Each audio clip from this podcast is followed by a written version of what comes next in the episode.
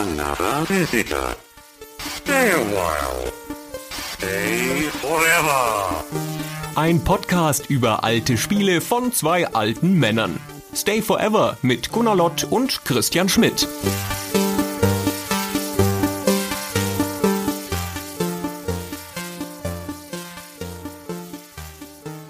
Christian, Gunnar.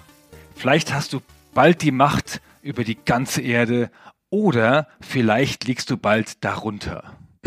Gar nicht so übel. Ja, nicht schlecht, ne? ja. Außer dass die Metapher schief ist und hinkt, weil entweder hast du die Macht über die ganze Erde oder du liegst unter der ganzen Erde darunter. Naja, aber über solche Kleinigkeiten wie Metaphernmord oder so kann man sich in der Profession des Werbetextens natürlich keine Gedanken machen und das, was ich gerade gesagt habe, ist ein Originalzitat aus einer Werbung für Command Conquer 1. Ach, guck an. Sehr gut. In was für einer Detailtiefe du recherchiert hast, dass du dir sogar die Originalwerbung nochmal angeguckt hast. Das ist bewundernswert. Machst du das nicht? Das mache ich jedes Mal. Das ist mein Hauptspaß. Das kommt nie so richtig zum Einsatz, ehrlich gesagt, weil es ist ja so unwichtig, dass es im Gespräch keine Rolle spielen kann meistens. Aber das ist doch so toll. Eigentlich ja. Das wäre ein ganzes Seitenthema für jede einzelne Folge nochmal zu gucken, wie ist das Spiel und dann wie möchte der Hersteller oder Publisher, dass das Spiel wahrgenommen wird. Oder wie will das verkauft bekommen. Ich muss dazu auch einen ganz kleinen Exkurs machen und machen wir ihn gleich jetzt, dann haben wir ihn hinter uns. Ich lese dir aus derselben Anzeige kurz was vor. Ich bemühe mich, das einigermaßen schnell zu fassen. Das Ziel die Weltherrschaft, der Schlüssel eine Pflanze. Befehligen Sie die Armeen aus intelligenten Cyborgs auf ihren Missionen dieser bahnbrechenden Echtzeitsimulation. Nun ja, so und dann wechselt der Ton. Das reicht Ihnen noch nicht. Dann stellen Sie sich dem Kampf Mann gegen Mann über Modem oder Netzwerk. Falls Sie nicht genug Leute kennen oder zu wenig Hirnschmalz für eine gute Strategie haben, dann beobachten Sie doch Goldfische. Wow. Oder ersticken Sie Tischdecken, Sie elende Spaßbremse. Wow. Moment mal. Okay. Das ist aber schon sehr deutlich. Das war damals üblich. Das hat es öfter gegeben, ne? Diese Konsumentenbeleidigung, auch dieses Männerklischee, so steckt doch Tischdeckchen wie so ein Mädchen, sowas. Bist du Mann oder Maus, sowas in der Art. Das hat man damals häufiger gesehen. Ja. So ein Gamer-Klischee, wie sich das Marketingleute ausgedacht haben, die noch nie ein Spiel gesehen haben, wahrscheinlich, keine Ahnung. So eine, da trennt sich die Spreu vom Weizen-Geschichte und sowas. Ja, und ich nenne das immer nur die harten Kommen-Garten-Werbung. Ah Ja, okay, das mag zutreffen. Insofern natürlich auch ein Kind seiner Zeit, das stimmt schon. Aber ich meine, nicht so weit weg vom Ton des Spiels. Das beleidigt mich jetzt zwar nicht unbedingt aktiv als Spieler, aber so dieses markige, kernige und Zupacken mitten rein ins Geschehen, das haben wir bei Command Conquer ja auch. Ja, das ist ja sein Markenzeichen, dass es dich packt und mitten ins Spiel holt. Der Name ist Programm. Ne? Es geht ums Kommandieren und Erobern. Das ist kurz und bündig und auch da wird nicht blumig drum rumgeredet, sondern es sagt es, wie es ist. Ja? Erobern und kommandieren. Oder andersrum. Ja, der Titel war ein besonderer Wunsch von Brad Sperry, einem der beiden Chefs von Westwood. Der hatte sich das ausgedacht und er wollte es unbedingt so nennen, obwohl einige Leute in seinem Team gesagt haben, lass uns das nicht so nennen. Das erinnert so an Bondage oder an Porn mit dem Command und Unterdrücken und so. Das ist nicht so gut. Lass uns das nicht machen. Aber Sperry hat sich natürlich wie in allen anderen Aspekten auch der Entwicklung durchgesetzt, weil das ein harter Hund gewesen sein muss und deswegen heißt das Spiel jetzt Command Conquer. Und das ist ja auch ein guter Titel. Ja, das ist es. Aber jetzt haben wir wie immer schon mal wieder eine Menge auszupacken über dieses Spiel und fangen wir vielleicht damit an zu erklären, warum wir heute über Command Conquer sprechen. Das ist ein guter Punkt. Wir sprechen über Command Conquer, weil wir das Gefühl hatten, dass wir mal wieder über Echtzeitstrategiespiele sprechen müssen, weil momentan eine Reihe von Remakes anstehen und diese Spiele wieder in aller Munde sind. Dann haben wir festgestellt in unseren Unterlagen, dass wir von den großen Serien, den großen drei Serien, noch gar keine besprochen hatten. So wichtige Spiele wie Z natürlich schon, ja, aber die großen drei Serien nicht. Weder Command Conquer noch Age of Empires noch Warcraft. Und dann haben wir unsere Patrons gefragt, welches wir als erstes besprechen sollen. Und zwar entweder die ersten beiden Teile von Warcraft oder die ganze Serie von Age of Empires oder von Command Conquer. Ausdrücklich nur die Tiberium-Spiele, weil wir der Meinung sind, dass die Russenspiele, die Red Alert-Spiele, eine eigene Folge verdient haben und die Generals ignorieren wir. Und die Patrons haben sich relativ knapp, aber doch am Ende deutlich für Command Conquer entschieden mit Age of Empires auf 2 und Warcraft abgeschlagen auf 3. Na, und dann machen wir das so. Interessante Wahl. Hätte ich nicht so damit gerechnet, wobei mir eigentlich hätte klar sein müssen, wie wichtig Command Conquer hier in Deutschland insbesondere ist. Ich glaube, unter den weltweiten Märkten nach den USA vermutlich der zweitwichtigste, was diese Serie angeht, sowohl in der Popularität als auch in den Verkaufszahlen und generell aber auch in der Nostalgie, die damit zusammenhängt. Die Command Conquer Serie an sich hat ja, also wenn man betrachtet, wo sie heute steht, kein sonderlich rühmliches Ende genommen. Sie ist sicher noch nicht vorbei. Wir haben jetzt gerade auch erst wieder einen Mobile-Ableger bekommen mit dem Rival Turtles, aber grundsätzlich weit weg von dem, was sie einstmals war. Und ich glaube, dass da schon auch ein bisschen traurige Nostalgie mitschwingt, weil Command Conquer für die Leute, die damit aufgewachsen sind, die es live mitbekommen haben, wie uns beide, einen ziemlichen Eindruck hinterlassen hat damals. Also das war für mich in meinen Jugendjahren eins der Megaspiele. Das ist eingeschlagen wie eine Bombe.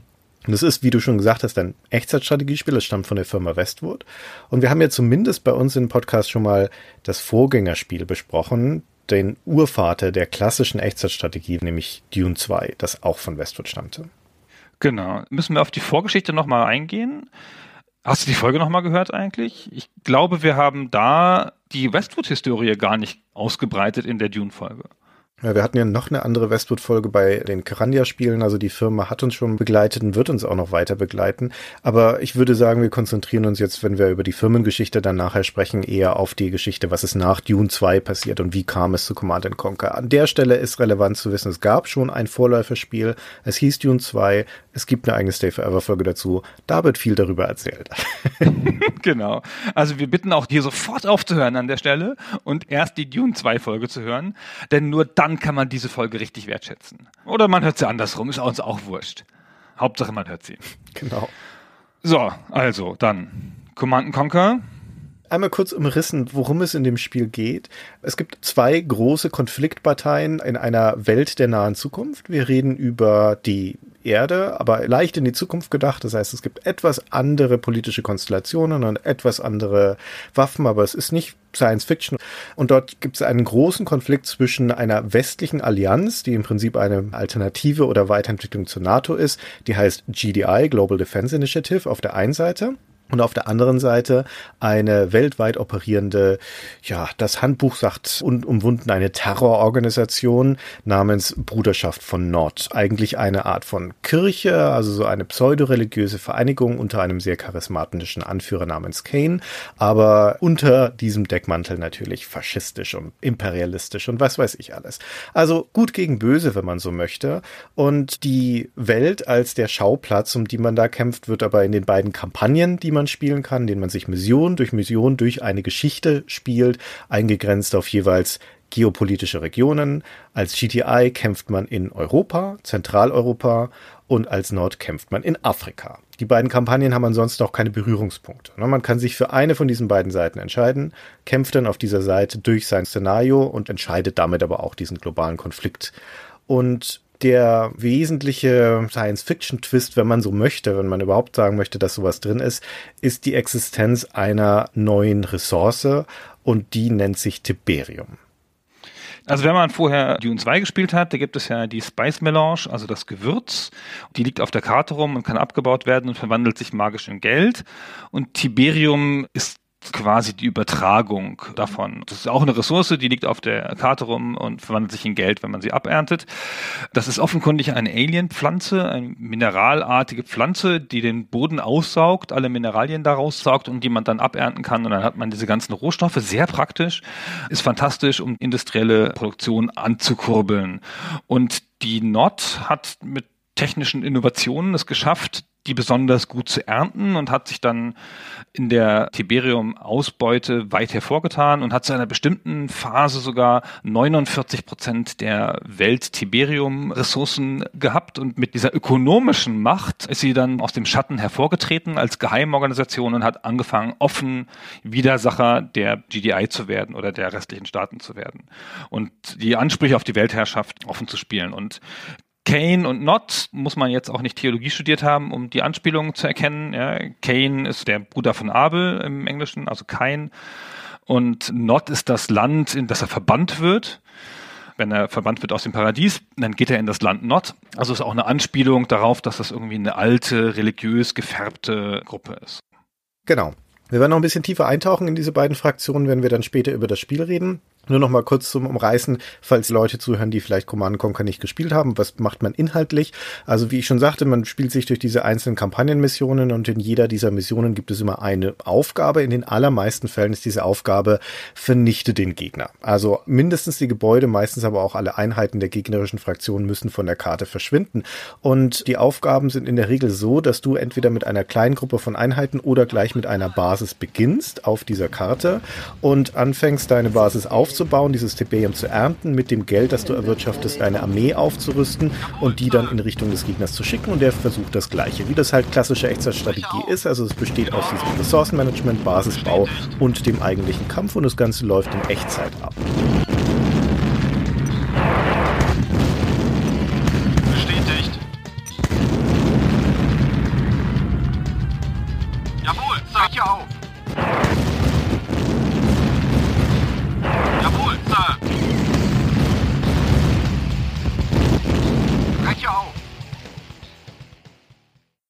Wir reden hier, obwohl wir über diesen globalen Konflikt reden, der auch in der Kampagne inszeniert wird mit Nachrichtenmeldungen, mit Bildern von der Front, mit Einsatzbeschreibungen und so weiter, also mit großer Dramatik und für die damalige Zeit auch sehr eindrucksvoller Inszenierung sind die Gefechte an sich grundsätzlich lokal und ziemlich überschaubar.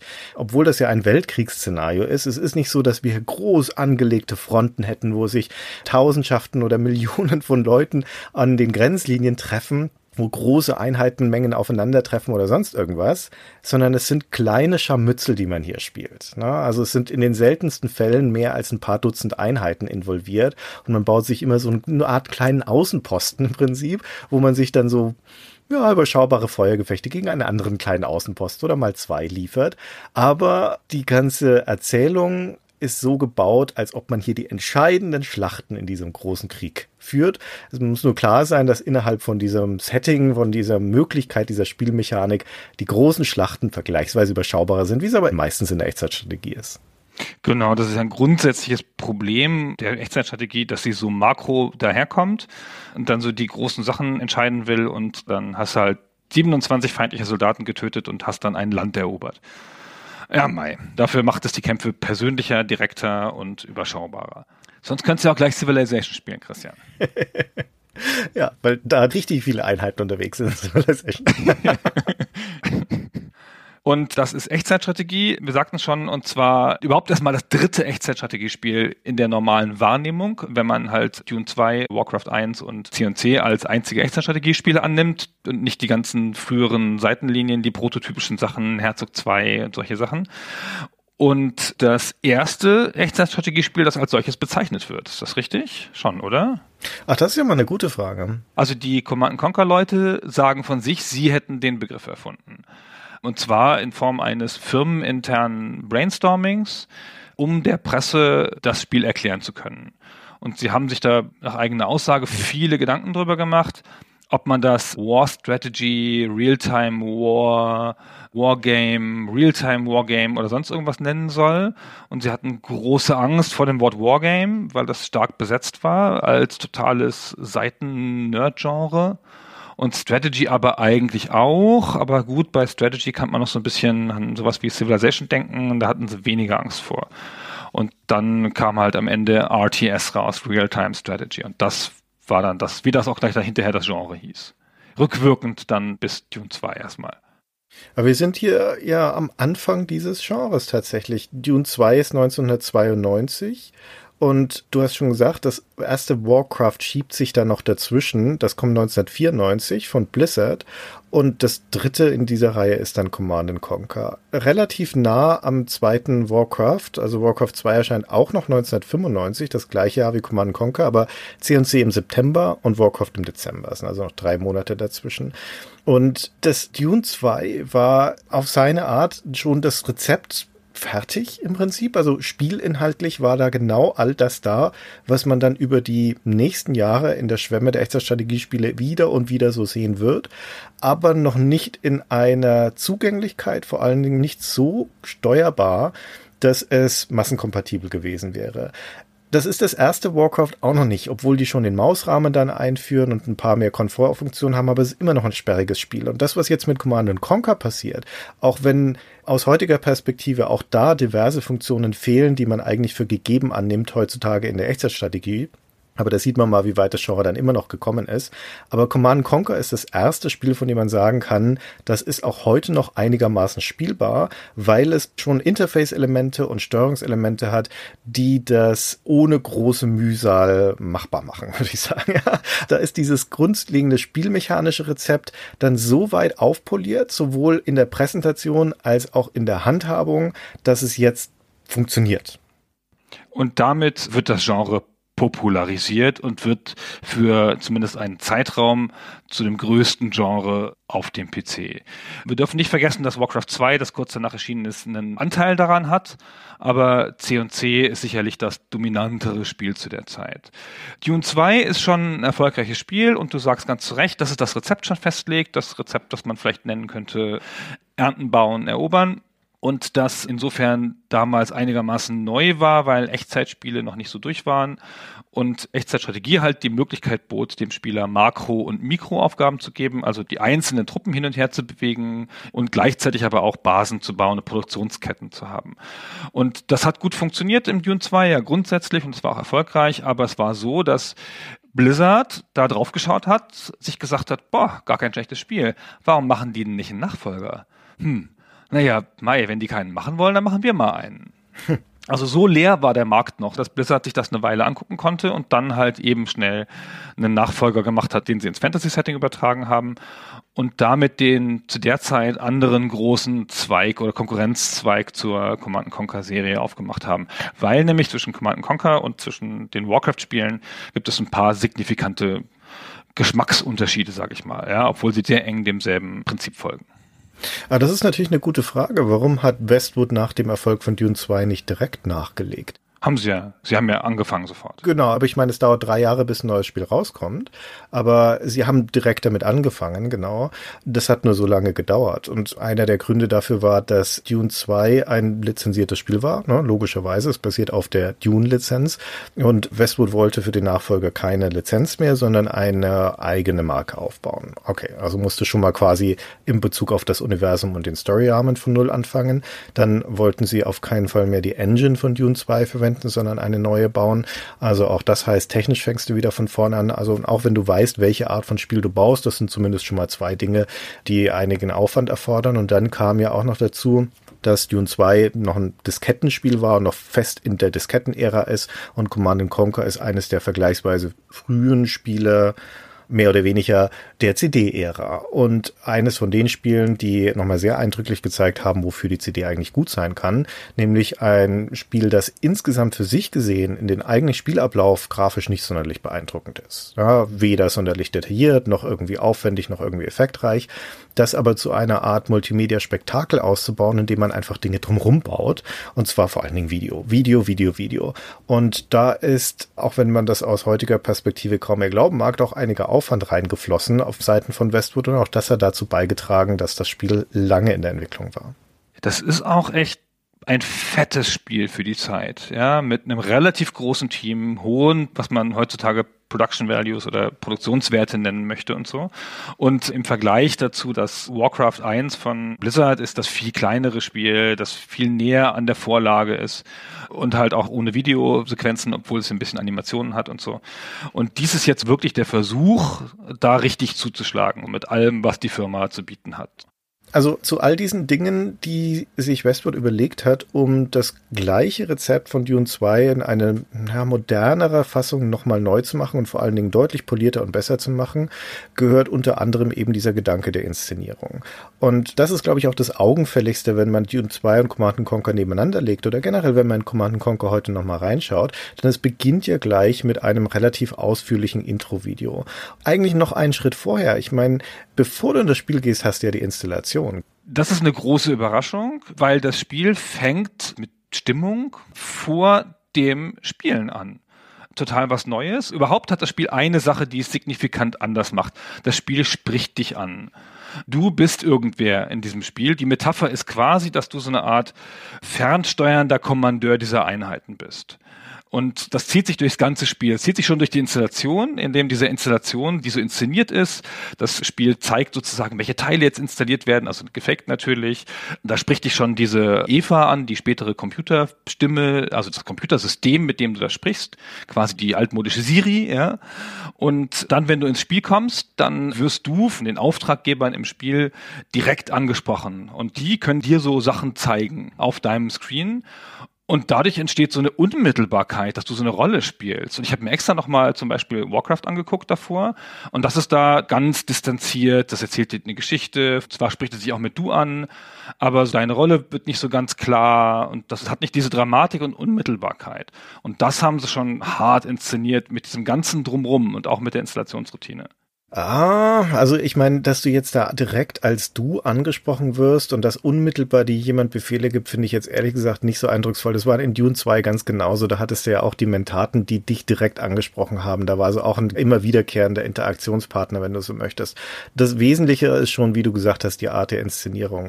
Allein schon auch auf einer visuellen Ebene, das ist noch ein DOS-Spiel. Ne? Das heißt, typischerweise legst du die CD ein und tippst dann da Install Exe ein oder Install in deinem DOS-Prompt und dann kriegst du normalerweise in solchen Spielen halt immer so ein ASCII-Menü, wo du deine Soundkarte einstellst und fertig. Und hier erscheint wie in einem richtigen Spiel auch ein VGA-Bildschirm, so mit Grafik und allem.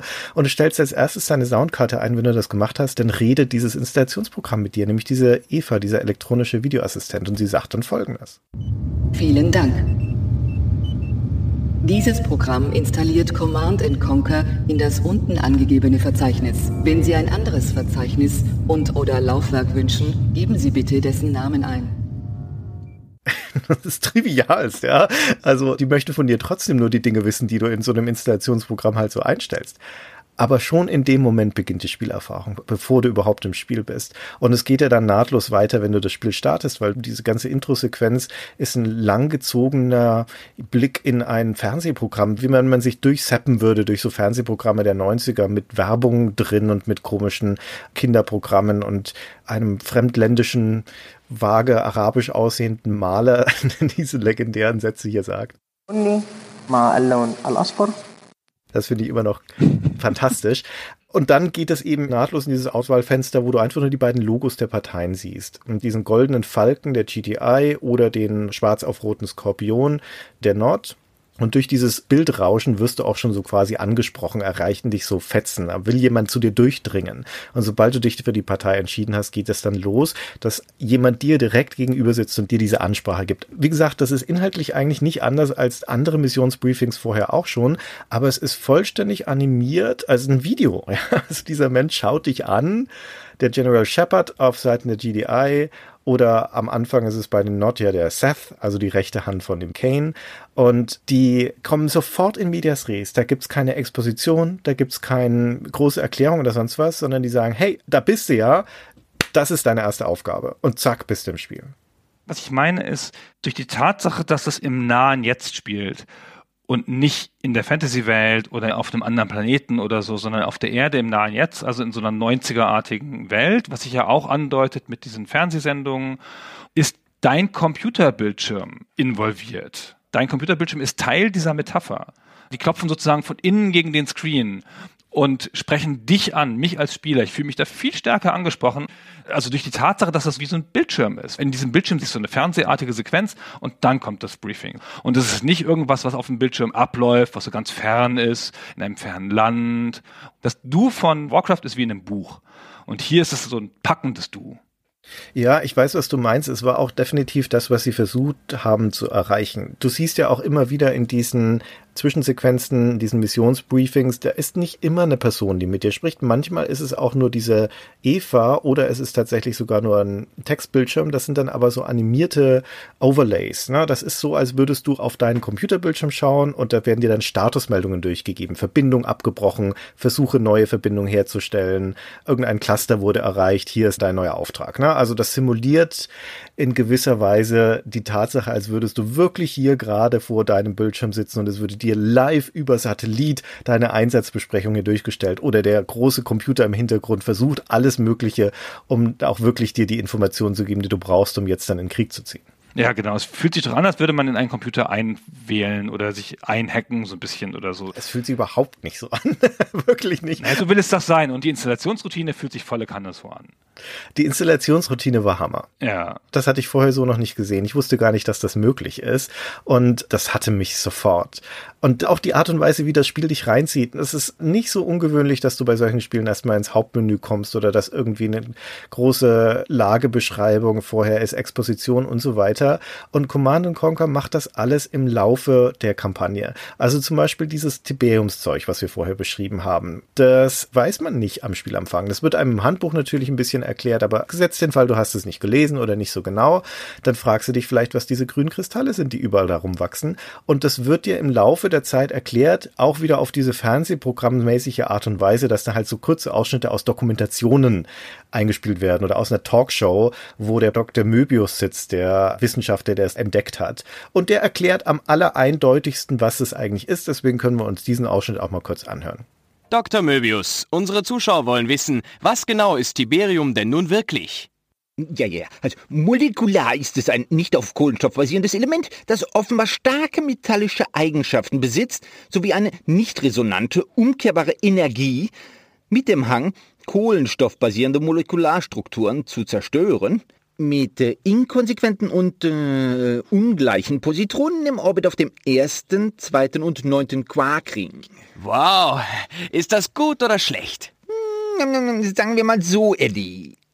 Die Möglichkeiten von Tiberium sind grenzenlos.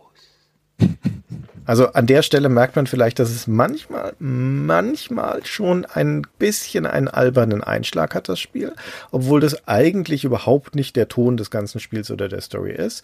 Aber wir kommen mir später bei der C&C-Serie noch dazu, dass diese ganze Inszenierung, insbesondere bei Alarmstufe Rot, in Richtung trashy oder B-Movie geführt wird. Und das kommt aus solchen Sequenzen, glaube ich, des ersten Teils, wo man schon annehmen könnte, dass das vielleicht Absicht war, war es aber in diesem Fall, glaube ich, noch nicht. Ich glaube, am Anfang war es pragmatisch. Ja. Dann war es größenwahnsinnig. Und dann hat man gedacht, okay, es reicht nicht, wir drehen es auf albern, dann ist es ironisch. Hm. So kommt es mir vor. Und da sieht man ja, wie es entstanden ist beim ersten. Ja, das ist alles nicht so professionell gemacht. Da haben sie einfach ihre eigene Vision mit dem, was sie konnten, gemacht. Joe Cooken, der den Kane spielt, der auch gleichzeitig Director der Audioaufnahmen und der Videoaufnahmen ist, also der auch die Leute dann gecastet hat und Regie geführt hat quasi für diese Videoaufnahmen.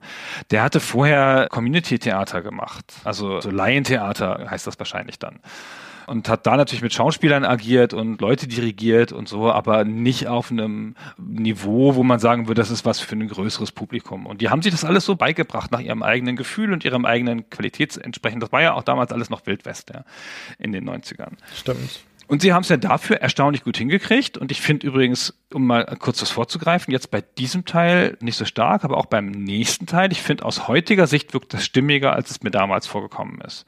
Ich weiß nicht genau warum. Was wirkt stimmiger? Die Videoaufnahmen.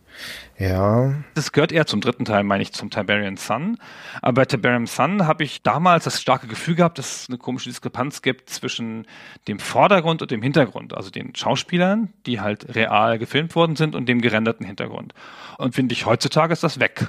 Das ist alles in einem, weil das jetzt irgendwie zusammenpasst, weil das beides so weit weg ist von der heutigen Qualitätsstufe, dass man nicht mehr unterscheiden kann, ob das eine toll ist oder nicht. Naja, ist ja wurscht. Dieses Hemdsärmliche von den Videosequenzen, insbesondere im ersten Teil, habe ich damals definitiv nicht bemerkt. Vielleicht war ich auch einfach zu jung dafür, aber ich glaube auch, das werden die meisten Spieler so in der Form nicht bemerkt haben. Erstens, weil man das nicht unbedingt wusste, die Entstehungsgeschichte, aber vor allen Dingen auch deswegen, weil das ganze Format Video auf dem PC noch relativ neu war. Kam ja so richtig erst mit der CD. Die CD gab es damals noch nicht so wahnsinnig lange, vor allem nicht im Massenmarkt und es gab auch noch nicht so wahnsinnig viele Beispiele, in denen das ein eindrucksvoll umgesetzt worden wäre. Und vor allen Dingen in dieser Menge an Videos, wie wir sie in CNC sehen, mit dieser Mischung aus den Realfilmen und vielen Rendersequenzen, die da drin sind, in dieser ambitionierten Inszenierung, dass da also nicht nur vor einem Greenscreen irgendwelche Leute rumhantieren. Es ist ganz oft so eine Nachrichtenstudio-Atmosphäre, wo im Prinzip entweder der Kane oder der Shepard vor irgendeiner Einsatzkarte sitzen und mit dir sprechen. Aber dann wird immer wieder umgeschaltet zu einem Piloten in einem Flugzeug oder hier einem Soldaten an der Front oder mal zu einem Nachrichtenbeitrag, der im Fernsehen läuft. Also das sind durchaus vielfältige Schauplätze drin und diese Abwechslung ist schon eindrucksvoll. Und dann darf man auch nicht vergessen, dass so eine Menge von Video und vor allen Dingen auch so eine Qualität von Video damals wirklich nicht selbstverständlich war. Es ist ja auch noch nicht so lange her, dass PCs überhaupt Videos abspielen können. Auch bei Command Conquer ist es noch so, dass die davon ausgehen mussten, dass das, was die Nutzer zu Hause im PC hatten, ein Single-Speed CD-Laufwerk ist. Vielleicht Double Speed, aber auch nicht ungewöhnlich, dass es vielleicht noch Single Speed ist. Also ein CD-Laufwerk, das nicht schneller ist als ein normaler CD-Player. Und da ist die Datenrate so gering, dass die Videos einfach nicht sonderlich hochauflösend sein können, aber vor allen Dingen, dass sie halt auch eine Komprimierung benutzen müssen, die es erlaubt, dass das noch funktioniert, wenn es in dieser Datenrate auf deinem Bildschirm kommt. Und dafür sehen diese Videos echt ganz gut aus, finde ich. Die sehen dafür super aus. Die haben das ja auch extra dafür noch die Kompressionsmechanismen selber schreiben müssen. Das war ja damals alles noch nicht so, dass man da auf irgendwas zugreifen konnte, ja, was so rumlag. Stimmt. Oder sich damit irgendwer anders professionell beschäftigt hat. Das haben die immer alle noch selber irgendwie gemacht. Ja, das stimmt. Und wie gesagt, es ist nicht so ungewöhnlich, dass du damals Video entweder interlaced hast, also mit so jeder zweite Streifen ist schwarz, jede zweite Bildzeile, oder dass du ein verkleinertes Bild hast, also diese berühmten Briefmarkenvideos. Und hier haben wir ohne Interlacing vollflächiges Video, was natürlich auch notwendig ist, wenn du diesen Gedanken haben möchtest, dass das dein Bildschirm ist, auf dem hier die Leute zu dir sprechen. Und das wäre unmöglich, wenn das nicht den ganzen Bildschirm füllt oder wenn das irgendwie falsch aussieht aussieht. Aber hier sieht's richtig aus, ja, richtig gut. Technisch ist das eine sensationelle Leistung für die Zeit. Ja, dass sie das überhaupt hinkriegen, auf den meisten Rechnern zum Laufen zu kriegen. Ja. Und ich finde, das, was sie zeigen, wählen sie gut dass ihre Produktionsqualität auch nicht so auffällt. Sie versuchen ja nicht einen Film zu machen oder eine Theaterszene. Sie machen lauter kleine Schnipsel wie in einer Nachrichtensendung. Und es ist nicht alles nur Schauspielerei, wie du eben gesagt hast, oder Leute vor dem Greenscreen, sondern viel davon ist auch so bildgestaltende Elemente, wie du sie in Fernsehsendungen hast. Mal so ein Logo, eine Karte, solche Sachen. Und dadurch wirkt es viel stimmiger, viel echter und dadurch fallen auch ein paar misslungene schauspielerische Leistungen viel weniger auf. Ja, ich finde schon die schlechteste Szene im ersten ist diese Szene, wo du so einen Außendreh hast in dieser polnischen Stadt, die zerstört wurde. Bialystok. Bialystok, genau, wo dann halt so ein Reporter vor der zerstörten Stadt steht und diese zerstörte Stadt im Hintergrund ist halt gerendert und der Schauspieler ist vorne ist halt da reinkopiert. Da sieht's am unechtesten aus, weil es da sozusagen am weitesten weg ist von seiner Komfortzone und da einen ganzen Bildschirm irgendwie füllen muss, ohne noch gestaltende Elemente. Aber sonst, so gerade die Elemente, wo halt nur eine Karte noch eingeblendet ist oder du den Schauspieler im Fullscreen siehst und dann noch irgendwelche Sachen, das funktioniert super. Noch gestern eine glückliche Gemeinde von friedlichen Farmern. Heute ein Schlachthaus. Ein weiteres Zeugnis der geisteskranken GDI-Angriffe auf die Menschheit. Ein weiteres Dorf, das dem Erdboden gleichgemacht wurde von der GDI und ihrem fehlgeleiteten Anführer General Mark Shepard. Wann wird dieser Wahnsinn enden? Wohl erst, wenn General Shepard und seine Vision von der Weltherrschaft gestoppt sind. Das war Greg Burdett, Bialystok. Man unterschätzt es total leicht, was für eine Leistung in diesen Videos steckt. Und es ist leicht, sich aus dem historischen Abstand darüber zu mokieren, wie laienhaft die häufig sind und wie schäbig sie auch aussehen. Aber im Kontext der Zeit war das erstens vollkommen in Ordnung, zweitens Avantgarde in gewisser Weise auch eine technische Leistung, die schiere Menge auch eine Leistung. An Realszenen und aber auch an den ganzen Rendersequenzen, die drin sind. Jede Mission wird eingeleitet und oder beendet mit einer Einsatzbesprechung und einer Rendersequenz, die meistens Militärgerät in Aktion zeigt, sagen wir mal so. Ja, das wiederholt sich ab und zu mal, aber im Großen und Ganzen sind das durchaus lange und gut gemachte in Computer erstellte Sequenzen. Teilweise auch wieder in Mischung mit Realaufnahmen. Und das war auch eine echte Belohnung tatsächlich, das immer wieder anzugucken. Also das trägt enorm dazu bei, dass Command Conquer das eindrucksvolle Spiel ist, das es damals war.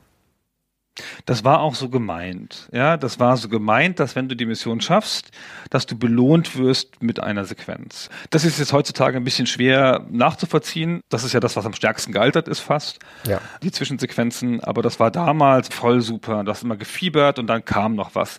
Dann kam noch eine kleine Auswertung, auch immer schön inszeniert in dieser Grafik, wo du halt gesehen hast, wie viele Leute du umgebracht hast und so. Und dazu diese Zwischensequenz. Und dann hat sich jede Mission das ist ja so ein bisschen die Schwäche von solchen missionsbasierten Spielen allgemein, dass die Missionen an so einer Kette hängen und sich manchmal ohne große Verbindung anfühlen. Und das Spiel tut alles, was es kann, um daraus ein durchgehendes Narrativ zu machen. In den Missionsbriefings wird Bezug genommen auf die vorherige Mission, ja. Es wird Bezug genommen auf das Gesamtszenario des Krieges, ja, in dem man halt sich durch Afrika beziehungsweise Europa kämpft und du siehst, was du schon erobert hast und was du demnächst noch erobern wirst und kriegst diese kleinen Belohnungen und es wird dadurch nie so technisch und so ein Abarbeiten, sondern es bleibt immer Teil eines Krieges, möchte es sein, ja da setzt es dich rein. Und das macht es sensationell. Und das macht es auch viel stärker als alle bisherigen Spiele. Das stimmt, was du sagst, diese Verbindung zwischen der eigentlichen Kampfhandlung in den Missionen und dem, was drumherum als Narrativ erzählt wird, da bemüht sich das Spiel wirklich sehr. Und das gelingt ihm noch nicht in dem Maße, wie das dann zum Beispiel später bei dem StarCraft oder StarCraft 2 sogar der Fall ist, wo dann auch Einheiten, die als Charaktere in den Videos vorkommen, auf den Schlachtfeldern dann wiederum auftauchen. Das ist in Command Conquer noch überhaupt nicht so. Aber diese generischen Einheitentypen, also die Mammutpanzer zum Beispiel oder die Orca-Hubschrauber oder die Flammen, Flammenpanzer und so weiter die werden in diesen Rendersequenzen immer vorgestellt und das ist wie so eine kleine gerenderte Visitenkarte. Du siehst dein Gerät in Aktion, entweder nachdem du es das erste Mal eingesetzt hast oder manchmal sogar vorher und das schafft dann auch wieder eine Verbindung zwischen diesen beiden Medien. Also ich meine, es könnte ja unterschiedlicher nicht sein. In der Echtzeitstrategiekarte schaust du von weit oben auf kleine pixelige Einheiten, die du von oben dirigierst und da fällt es manchmal auch schwer, sich vorzustellen, wie das wohl aussehen mag, wenn die tatsächlich dann da unten irgendwie kämpfen. Und dafür springt das Spiel dann dann auf dieser Rahmenebene rein in die Nähe. Ne? Und das, was du vorher gesehen hast, abstrahiert auf der Karte, zeigt es dir dann ganz konkret als eine Filmsequenz. Hier kommt eine Bombe angeflogen und legen ein Dorf in Schutt und Asche zum Beispiel. So sieht das aus das ist besonders cool, das hatte ich jetzt gar nicht mehr so parat. Das stimmt, dass es ja ganz auf die Einheiten vorstellt. Ja. Damit und den Einsatz zeigt und nicht nur irgendwie so, so geht die Geschichte weiter oder sonst irgendwas, weil das führt seine Einheiten sehr bedacht, sehr langsam und auch sehr inszeniert neu ein, nach und nach. Und das ist schon so ein Spiel, das ist ja ein Multiplayer-Spiel auch und ich möchte sogar sagen, es löst einen großen Teil seines Versprechens überhaupt erst im Multiplayer ein und es bringt dir die ganze Werkzeugkiste, die du im Multiplayer brauchst, halt in den Solo-Kampagnen bei. Das ist ja heutzutage das ganz Normale, aber das war damals als Gedanke auch noch nicht so parat, glaube ich. Und zeigt dir dann auch die Einheit, damit du Bezug dazu entwickeln kannst. Ja, da, das sind diese Flammentypen. Ja, cool. Jetzt habe ich die das erste Mal. Jetzt freue ich mich. Jetzt kann ich die bestimmt einsetzen. Stimmt, ja. Wir können ja mal, um auch diese Verbindung herzukriegen, jetzt die das Spiel sich so bemüht herzustellen zwischen der Rahmenhandlung und dem eigentlichen Spiel, ein Beispiel dafür nennen, wie das tatsächlich dann stattfindet. Und zwar würde ich die zehnte Mission nehmen von der GDI-Kampagne. Die ist 15 Missionen lang. Das ist also schon eine der fortgeschritteneren, sagen wir mal. Und in dieser Mission bekommt man ein neues Kriegsgerät, nämlich den Orca-Hubschrauber das erste Mal. Also eine der fliegenden Einheiten, die die GDI ins Feld führt der Kampagne die einzige fliegende Einheit, die sie ins Feld führt. Ja, ich wollte gerade sagen, wie viel denn noch? Naja, es gibt noch zwei weitere. Es gibt noch den Transporthubschrauber und es gibt noch die A-10-Bomber, aber die unterliegen in den allerseltensten Fällen deiner Kontrolle. Die Bomber nie und der Hubschrauber nur, wenn es dir in der Kampagne zugeteilt wird. Aber generell ist es in den Kampagnen so, dass du dich durch eine Region bewegst. Also ich sagte ja schon, bei den GDI ist es Europa, Zentraleuropa. Also dass zum Beispiel England nicht dabei und Russland nicht dabei, sondern das ist halt ne, die zentraleuropäischen Staaten, unter anderem auch Deutschland. Eine der Missionen spielt auch in Hannover zum Beispiel.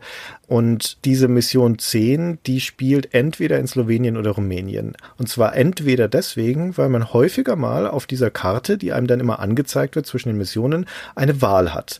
Ob man in Land A oder B gehen möchte oder ob man in ein Land, wie zum Beispiel in Polen, an Punkt A, B oder C kämpfen möchte. Na, da führen dann so grüne Pfeile rein und du kannst dich für einen entscheiden. Die Aufgabenstellung ist eigentlich fast immer die gleiche. Also zumindest die Videosequenzen, die du bekommst, sind sehr ähnlich. Wenn die Aufgabenbeschreibung etwas anders ist, dann wechselt sie manchmal ein bisschen. In der vierten Nord-Mission zum Beispiel, da musste in Ägypten, glaube ich, entweder eine Farm zerstören oder einen Konvoi abfangen. Und das wird dann etwas anders beschrieben, aber es sind eher Nuancen. Und hier in dieser zehnten Mission bleibt die Aufgabe grundsätzlich die gleiche, nämlich den Orca zu testen. Aber je nachdem, ob du nach Slowenien oder Rumänien gehst, ist die Karte eine andere. In Slowenien startet man im Norden der Karte mit seiner Basis und die Nordbasis, die man letztendlich zerstören muss, ist im Südosten. In Rumänien ist es quasi umgekehrt. Ne? Und in beiden Fällen sind aber Hügel auf der Karte und da bilden sich Täler, die sich da durchziehen zwischen zwischen Norden und Süden und die sind flankiert auf diesen Hügeln von Geschütztürmen der Nord. Ja, wir spielen ja die GDI. Unsere Aufgabe ist letztendlich, die Nordbasis zu zerstören. Und das neue Gerät, das wir bekommen, sind diese Hubschrauber, diese Orcas. Und die haben als Fähigkeit, dass sie Raketen schießen können und sind deswegen hervorragend geeignet, um Gebäude zu zerstören. Vor allen Dingen so allein rumstehende Notgeschütztürme. Das heißt, eine der ersten Dinge, die du auf dieser Karte machst, nachdem du dich erstmal etabliert hast, deine Basis aufgebaut, sie gesichert, geguckt, wo ist das Tiberiumfeld, die erste Raffinerie gebaut, damit die Ernte dort losgehen können und so weiter. Sobald du dann dein erstes Helipad gebaut hast und diese Orcas besitzt, schickst du die halt erstmal los, um so peu à peu diese Verteidigungslinien der Nord abzubrennen. Turm für Turm und dich so langsam vorzuarbeiten in Richtung dieser Nordbasis. Da stellst du dann spätestens fest, dass die Luftabwehrraketen haben, also da liegen dann die Orcas ganz schnell am Boden, da wird's nichts mehr mit der reinen Luftstreitmacht. Da müsste dann also eine Bodentruppe hin und dann kommt auch die Entscheidungsschlacht der Karte um diese Nordbasis letztendlich. Genau, wobei natürlich die Basis auch noch von einem Lichtobelisken geschützt wird, was dich beim Angriff zu Boden in Schwierigkeiten bringt. Stimmt. Übrigens ganz hübsch dazu, dass du halt relativ früh diese Luftabwehr der Nord, dass du die schon weit früher kennenlernst, weil das Spiel dir lange bevor du den Orca kriegst, eine Mission gibt, wo du die alle ausschalten musst. In der vierten schon oder so, glaube ich, oder dritten oder so, wo so eine Art von dir nicht zu kontrollierender Transporter abgeschossen wird und dann du sehr abstrakte Missionen bekommst, die mal alle abzuräumen. Also du bist schon vertraut damit. Also die eigentliche Progression in der Kampagne ist, dass du peu à peu neues Militärgerät dazu bekommst und der Gegner genauso und dass deswegen dann die Möglichkeiten komplexer werden der Auseinandersetzung. Am Anfang beginnt es mit Infanterie, also mit einfachen Fußtruppen, dann kommen die ersten Vehikel dazu, Panzer, dann kommt noch fliegendes Gerät dazu auf der Seite der GDI, die Nord haben das nicht, zumindest nicht in der Kampagne. Und dann am Schluss gipfelt das in den Spezialwaffen. Ne? Die GDI haben ja diesen Ionenstrahl-Satelliten, der dann von oben einen gleißenden Lichtstrahl runterschickt und dabei dann entweder Truppen oder ein Gebäude auslöscht. Auch nicht alle, aber stark beschädigt zumindest. Und die Nord haben eine Atomrakete, ne? Und wo die hinfällt, da steht dann nichts mehr. Da steht dann wirklich nichts mehr, wenn die Atomrakete runterfällt. Ey. Also es baut sich so langsam auf. Die Zahl der Einheiten, die du hast, ist gar nicht so groß in der Solo-Kampagne. Drei, vier, fünf Einheiten-Typen hast du in der Regel so zur Verfügung und bis du dann noch irgendwie Spezialeinheiten hast, dauert's noch. Du kommst ganz spät erst dahin, wo es richtig große Schlachten gibt mit vielen verschiedenen Truppentypen, so wie man das eigentlich im Multiplayer dann später ja kennt. Die Solo-Kampagnen sind sehr stark geführt und verlangen auch eigentlich eine relativ klare Strategie, weil sie dich auch räumlich führen. Also zum Beispiel diese Basis da in Slowenien, die kannst du schon von zwei Seiten angreifen, wenn du die slowenische Variante genommen hast. Dann kannst du die an der Seite angreifen, wo der Obelisk ist, aber kannst dich auch hintenrum ins Lager einschleichen, wenn du da die Mauer zerstörst. Also du hast schon so ein bisschen Auswahlmöglichkeiten, aber es gibt schon klare Lösungswege in den meisten Missionen, weil das Terrain die nahelegt. Ja, das stimmt. Ist jetzt nicht so, dass in diesen Missionen irgendwie großartig was passieren würde. Ne? Das ist nicht so wie in modernen Echtzeitstrategiespielen, dass dann auch irgendwie die Missionsziele sich ändern können, dass Überraschungen reinkommen oder sowas. Es gibt ganz selten mal so kleine geskriptete Elemente, wo irgendwelche Nachschubtruppen abgesetzt werden oder solche Dinge. Aber im Großen und Ganzen ist das wirklich ein reines Du gegen die KI. Ne? Wie ein Skirmish, das aber halt in eine Kampagnenmission eingebettet wurde. Und das heißt hauptsächlich, dass das Arsenal beschränkt ist von dem, was du bauen kannst, bis du halt in die letzten Kampagnenmissionen kommst, wo dann fast alles offen liegt. Fast. Auch da ist das Spiel nie vollständig offen. Wenn du wirklich alle Einheiten einsetzen können möchtest, unbeschränkt, die das Spiel zu bieten hat, musst du eine Multiplayer-Partie starten. In der Kampagne sieht man nie alle. Das meinte ich vorhin so ein bisschen mit, dass das Spiel erst dann einlöst im Multiplayer, was es eigentlich verspricht. Nicht sozusagen als Spiel, sondern was das Genre so implizit verspricht. Diese große Divergenz zwischen Mikro und Makro dass du halt ständig unter Zeitdruck bist durch einen aggressiven Gegner, dass du deine Bauketten gut optimieren musst, damit du genug Truppen produzierst und dass du diese Truppen im Kleinen managen musst, damit sie nicht irgendwie in Schwierigkeiten geraten. In diese Situation kommst du in der Solo-Kampagne fast nie. Das Spiel hat sich jetzt beim Wiederspielen erstaunlich einfach angefühlt ja. und erstaunlich trivial mit den wenigen Einheiten. Ich finde, man ist heutzutage auch nach StarCraft und solchen Spielen ein anderes Maß an Druck gewohnt, vor allen Dingen aus Multiplayer-Partien. Das wirkt schon wie so eine Hinführung auf den Multiplayer. Ja, das glaube ich auch. Das ist ja die Kerndisziplin letztendlich dieser Spiele. Aber das ist neu zu der Zeit, ja. Das ist neu. Es gab ja vorher keine Strategiespiele mit Multiplayer, naja, eins, also Warcraft. Ja, das ist neu. Und ich meine, der Multiplayer war trotzdem nicht der Hauptgedanke des Spiels, sonst hätten sie nicht diese gigantische Kampagne da drumherum gebaut mit der Inszenierung. Ne? Also das ist schon das Kernstück des Ganzen. Aber man darf nicht vergessen, das ist neu und sind da auch Elemente dran, die wirklich neu sind in diesem Spiel. Zum Beispiel, dass du ja hier zwei Parteien hast, die asymmetrisch sind oder zumindest unterschiedlich sind in der Art von Einheiten, die sie ins Feld führen. Das war in Dune noch nicht so. In Dune 2, da hat es eine Spezialeinheit pro Fraktion, der Rest war gleich. In Warcraft ist es auch nicht so, also im ersten. Und hier hast du mit den GDI und den Nord zwei Parteien, die sich wirklich unterschiedlich spielen.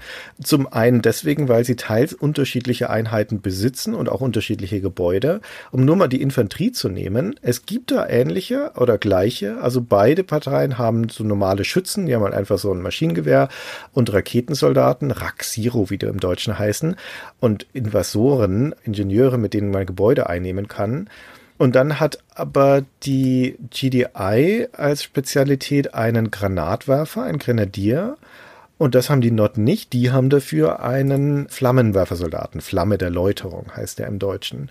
Und das sind echt unterschiedliche Typen von Soldaten. Dieser Grenadier zum Beispiel, der ist fast die universellste Einheit der GDI, weil dessen Explosionen sind gut gegen Infanterie, gut gegen Vehikel und auch gut gegen Gebäude. Der hat aber keine sonderlich hohe Reichweite und vor allen Dingen wenn er stirbt, explodiert er. Also dann gehen seine Granaten hoch und wenn da andere Infanterie um ihn drumherum steht, dann sind die weg. Das gleiche ist bei der Flamme der Läuterung auch so. Wenn der stirbt, dann geht das ein Flammentank hoch und das ist eine noch viel schlimmere Explosion.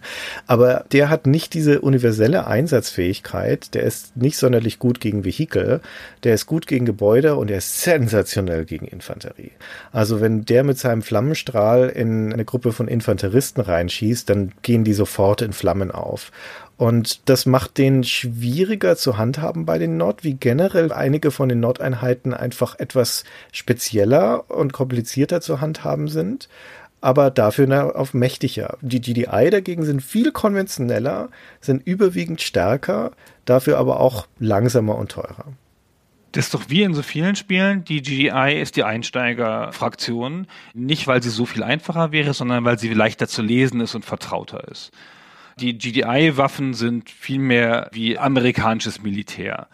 Die Sachen sind insofern schon symmetrisch, dass es immer eine Entsprechung gibt. Also es gibt immer eine Truppengattung oder eine Truppengröße, möchte ich es vielleicht nennen. Und die gibt's auf beiden und die haben dann eine unterschiedliche Ausprägung. Ja, der Flammenwerfertyp gegen den Grenadier. Und wie du sie spielst, ist dann tatsächlich sehr unterschiedlich. So, das amerikanische Handbuch sagt sehr nett bei dem Flammenwerfertypen, der da leider ja nur Flamethrower Infantry heißt und nicht so was Schönes wie Flamme der Läuterung. Sehr schade eigentlich. Da steht, teil sie auf oder stell sie getrennt voneinander hin so als Tipp noch. Und da gibt es übrigens einen spezifischen Befehl für ja, im Spiel. Mit Tastendruck kannst du die Einheiten verteilen, damit sie ein bisschen auseinandergehen und sich anders aufstellen. Das ist, glaube ich, hauptsächlich dafür da, damit sie nicht vom Panzer überfahren werden. Aber das ist in dem Fall auch gut, um diese Explosionen zu vermeiden. Hm. Du hast recht mit der Ähnlichkeit, also mit der Symmetrie der beiden Parteien, mit Einschränkung vielleicht der Luftwaffe denn zumindest in diesem ersten Spiel und zumindest auch in der Kampagne hat die GDI die einzige Lufteinheit mit dem AK. Und die Nord hatte für das einzige Luftabwehrgebäude mit den SAM-Raketenstellungen. Das haben die GDI wiederum nicht. Brauchen sie auch nicht. Es ist ja kein Luftangriff zu erwarten von den Nord. Das ist tatsächlich so eine Asymmetrie. Oder nicht mal das. Ich meine, von der Stärke her sind die beiden Fraktionen tatsächlich ziemlich ähnlich. Aber sie haben halt unterschiedliches Material, das sie mit einführen. Und bei den Nord sind das zum Beispiel generell diese Flammenfähigkeit. Das ist ja nicht nur die Flamme der Läuterung. Es gibt ja auch noch den Flammenpanzer. Was, was ähnliches ist, nur halt quasi als schnelleres und beweglicheres und besser gepanzertes Vehikel. Ziemlich eklig, wenn man sich da auf Seiten der GDI nicht drauf einstellt und vor allen Dingen haben sie Tarnfähigkeit. Und das sind beides Dinge, also diese Flammenwerferfähigkeit und Tarnfähigkeit bei dem Tarnpanzer, das besitzt die GDI einfach nicht. Die können dafür aber halt fliegen und die haben wir dafür generell Einheiten, die stärker und haltbarer sind. Ne? Die haben mit dem Mammutpanzer mit Abstand die stärkste Einheit des Spiels. Das ist so ein richtig bulliger Panzer, der kann sowohl Raketen verschießen als auch noch aus allen Rohren feuern und der ist aber halt einfach langsam wie ein Fels. Ja? der rollt dann halt erstmal ein paar Stunden durch die Landschaft, bis er irgendwo ist. Und du musst richtig viel Geld investieren, bevor so ein Ding auch vom Band rollt. Und dementsprechend ist es bei der GDI eher so, dass die Stärke über Zeit aufgebaut wird und wenn die GDI aber dazu kommt, so richtig Truppenmengen anzuhäufen, dann hast du als Not potenziell ziemlich schlechte Karten. Die Geschwindigkeit ist das, was bei Not zu Buche schlägt. Ne? Du musst schnell sein, du kannst günstiger deine Einheiten ausheben. Sie sind flexibler, ne? sie brauchen aber auch dafür ein bisschen mehr Management. Sie halten auch nicht so viel aus. Und diese unterschiedlichen Strategien letztendlich machen beide Parteien interessant und führen dazu, dass du die beiden Kampagnen auch nicht nur deswegen spielst, um die unterschiedlichen Geschichten zu erleben, sondern auch, weil sich die Kampagnen anders spielen. Ja, erstmal sind das ja wirklich zwei komplett unterschiedliche Kampagnen. Es könnte ja auch so sein, dass man eine Karte aus zwei Blickwinkeln sieht. So ist es ja nicht. Es sind wirklich sehr unterschiedliche Aufgabenstellungen. Also die spezifischen Geschichten, die da erlebt werden, sind spezifisch für die beiden Fraktionen. Und diese kleinen Unterschiede zwischen den Einheiten, das macht schon ein sehr anderes Spielgefühl aus. Und du sagst ganz richtig, ja, GDI ist Power und Not ist Tempo, ja. Und das macht einfach ein anderes Gefühl, obwohl es natürlich trotzdem auch ganz oft zu Schlachten kommt zwischen ähnlichen Einheiten wie den Minigunnern, ja. Aber du brauchst mehr Mikromanagement bei der Not. Das ist sicherlich richtig. Aber trotzdem, das fühlt sich nicht unbalanciert an. Wenn er das eine spielt und dann die andere, dann hast du jetzt nicht das Gefühl, boah, das kann ich überhaupt nicht oder so, oder boah, mit denen verliere ich immer, die sind schlechter. Dazu sind sie ähnlich genug. Das stimmt. Ja, das Mikromanagement, das du hier noch brauchst, allein schon dadurch, dass es ja ein Echtzeitspiel ist, deswegen Dinge auf einmal passieren können. Also da kann es passieren, dass eine deiner Truppen von Leuten, die du gerade in Richtung Feind geschickt hast, treffen auf den Gegner, dann wird da gekämpft. Gleichzeitig ist ein Aufklärer irgendwo anders auf der Karte, der versucht da den Schlachtnebel aufzudecken. Der wird von irgendjemandem entdeckt. Gleichzeitig ist ein Gebäude in deiner Basis fertig und auf einmal musst du drei Sachen gleichzeitig machen. Ja, und sowas passiert halt ab und zu. Das gehört zur Natur dieser Echtzeitstrategiespiele. Bei Dune 2 war es aber wahnsinnig schwer, das zu handhaben, weil die Komfortfunktionen dafür fehlen. Und das ist was, was in Command Conquer jetzt anders ist. Wie gesagt, wir sind noch nicht da, wo die Echtzeitstrategie später ist, aber du kannst jetzt mit einem Mausrahmen mehrere Einheiten auf einmal befehligen. Du musst nicht mehr einen Knopf im Menü anwählen, um deinen Einheiten zu sagen, ob sie jetzt gehen oder schießen sollen, sondern es wird alles mit Maus, Links- und Rechtsklick gemacht. Es gibt schon diese Shortcuts, dass du Gruppen anlegen kannst mit Steuerung 1, 2, 3 und so weiter und die dann mit den Zifferntasten wieder anspringen kannst. Es gibt auch Shortcuts wie H, wo du direkt zu deiner Basis zurückspringst und du kannst auch auf der Karte Stellen anlegen, wo du dann schnell mit deiner Kamera hinspringen kannst und so weiter. Und das hilft enorm, enorm, enorm. Ja, das macht die Spielerfahrung so viel angenehmer als bei Dune 2. Und das ist in Bezug auf die Spielbarkeit von Echtzeitstrategie ein wesentlicher Schritt gewesen. Ja, insbesondere die Shortcuts, also die Tastatur stärker einzubinden zu der Maus. Das sind ja alles Mausspiele. Und das ist ja auch ein bisschen das Neue gewesen beim RTS, ja, dass es reine Mausspiele sind. Wir wollen uns erinnern, 1993, 94, 95, zu der Zeit hat man Ego-Shooter noch ohne Maus gespielt, zum großen Teil. Ja, da gab es noch Default-Einstellungen für Ego-Shooter auf Tastaturspiel. Und hier ist jetzt ein Genre, das sich langsam etabliert, das gleich als Maus-Genre angefangen hat und das auch eigentlich nicht gut anders denkbar ist mit dem kleinen Cursor, den du da bewegst. So. Und das hat Dune logischerweise etabliert und halt gleich konsequent gemacht. Und was jetzt Command Conquer macht, auch ein bisschen Warcraft schon vorher, ist, man geht noch einen Schritt zurück und unterstützt diese Maussteuerung mit passenden Tastaturbequemfunktionen. Und das, finde ich, macht den Unterschied dass du halt nicht so hektische Mausbewegungen machen musst, dass du halt nicht so viel einzelne Sachen klicken musst, um Gruppen zu bilden. Es ist alles jetzt schneller, klarer und du hast halt so ein paar Sachen, ey, in die scheiß Basis, da möchtest du nicht hinscrollen. Das Scrollen ist ja ein bisschen mühsam, finde ich. Du musst ja zum Bildschirmrand fahren mit der Maus und dann verwandelt sich in so ein Pfeil und dann ziehst du den Bildschirmausschnitt oder ziehst die Kamera über die ganze Karte. Und das nervt kolossal. Und zur Basis musst du halt ständig zurück und dann einfach hart zu drücken, zack, fertig. Das ist super. Das ist wirklich super, das stimmt.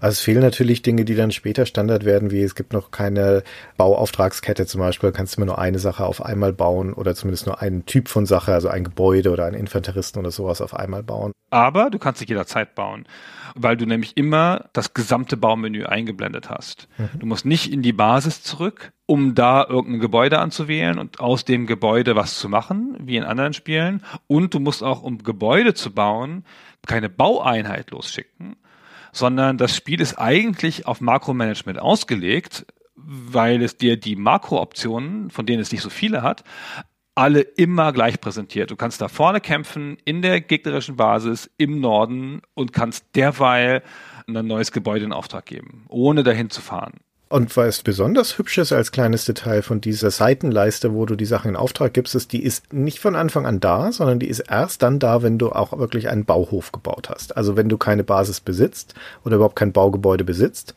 dann ist auch das Interface nicht da. Da siehst du den gesamten Bildschirm, also die gesamte Karte. Und ich finde solche bei Bedarf eingeblendeten Interface-Elemente immer sensationell. Genauso ist es mit der Minimap auch. Das Spiel hat eine Karte, eine Übersichtskarte, die theoretisch immer da ist, aber erst dann, wenn du eine Radeanlage gebaut hast, wie das in Dune 2 auch schon der Fall war. Und wenn du auch genügend Strom dafür hast, na, das ist eine von den sekundären Ressourcen im Spiel, erst dann geht wie so ein kleiner Bildschirm oben rechts diese Karte an, auch mit so einem hübschen Geräusch. Und das finde ich immer wieder einen schönen Moment. Es ist ein Moment der Erhellung. Auf einmal kann ich viel mehr über diese Karte sehen. Und umso schlimmer, wenn dein Strom ausfällt, hast du zu viele Gebäude gebaut oder der Gegner hat ein Kraftwerk kaputt geschossen und dann macht's und diese Karte ist wieder weg. Ne? Und so ein interaktives Interface-Element finde ich toll. Das ganz super, das stimmt. Vielleicht da kurz zur Klarheit, das ist ja auch nicht wie bei anderen Spielen, es hat im Wesentlichen nur eine Ressource und das ist Geld oder Tiberium, das du in Geld transferieren kannst und mit diesem Geld kaufst du alles. Einheiten, neue Gebäude, alles so. Und dann gibt es eine sekundäre Ressource und das ist Strom. Das entspricht der Nahrung bei Warcraft. Dafür brauchst du einfach eine gewisse Anzahl an Power Stations, an Kraftwerken. Dann füllt sich so eine Power-Anzeige und immer wenn davon eins zerstört wird, sinkt die logischerweise und dann haben irgendwelche Gebäude nicht mehr genug Power. Eigentlich baust du davon zwei, drei relativ am Anfang und dann machst du dir nie wieder über diese Ressource Gedanken, wohingegen deine Geldressource oder dein Tiberium halt natürlich ein ständiger Quell des Leidens ist, weil du davon immer zu wenig hast und immer gegen das Limit läufst. Und noch eine weitere Ressource gibt es nicht, die es anderswo gibt, weil man könnte sagen, dass das Einheitenlimit eine Art von Ressource ist, ne? dass du bestimmte Einheiten nur bauen kannst. Du kannst hier unbegrenzt Einheiten bauen. Jedenfalls theoretisch, weil praktisch hängen sie natürlich davon ab, wie viel Geld du hast.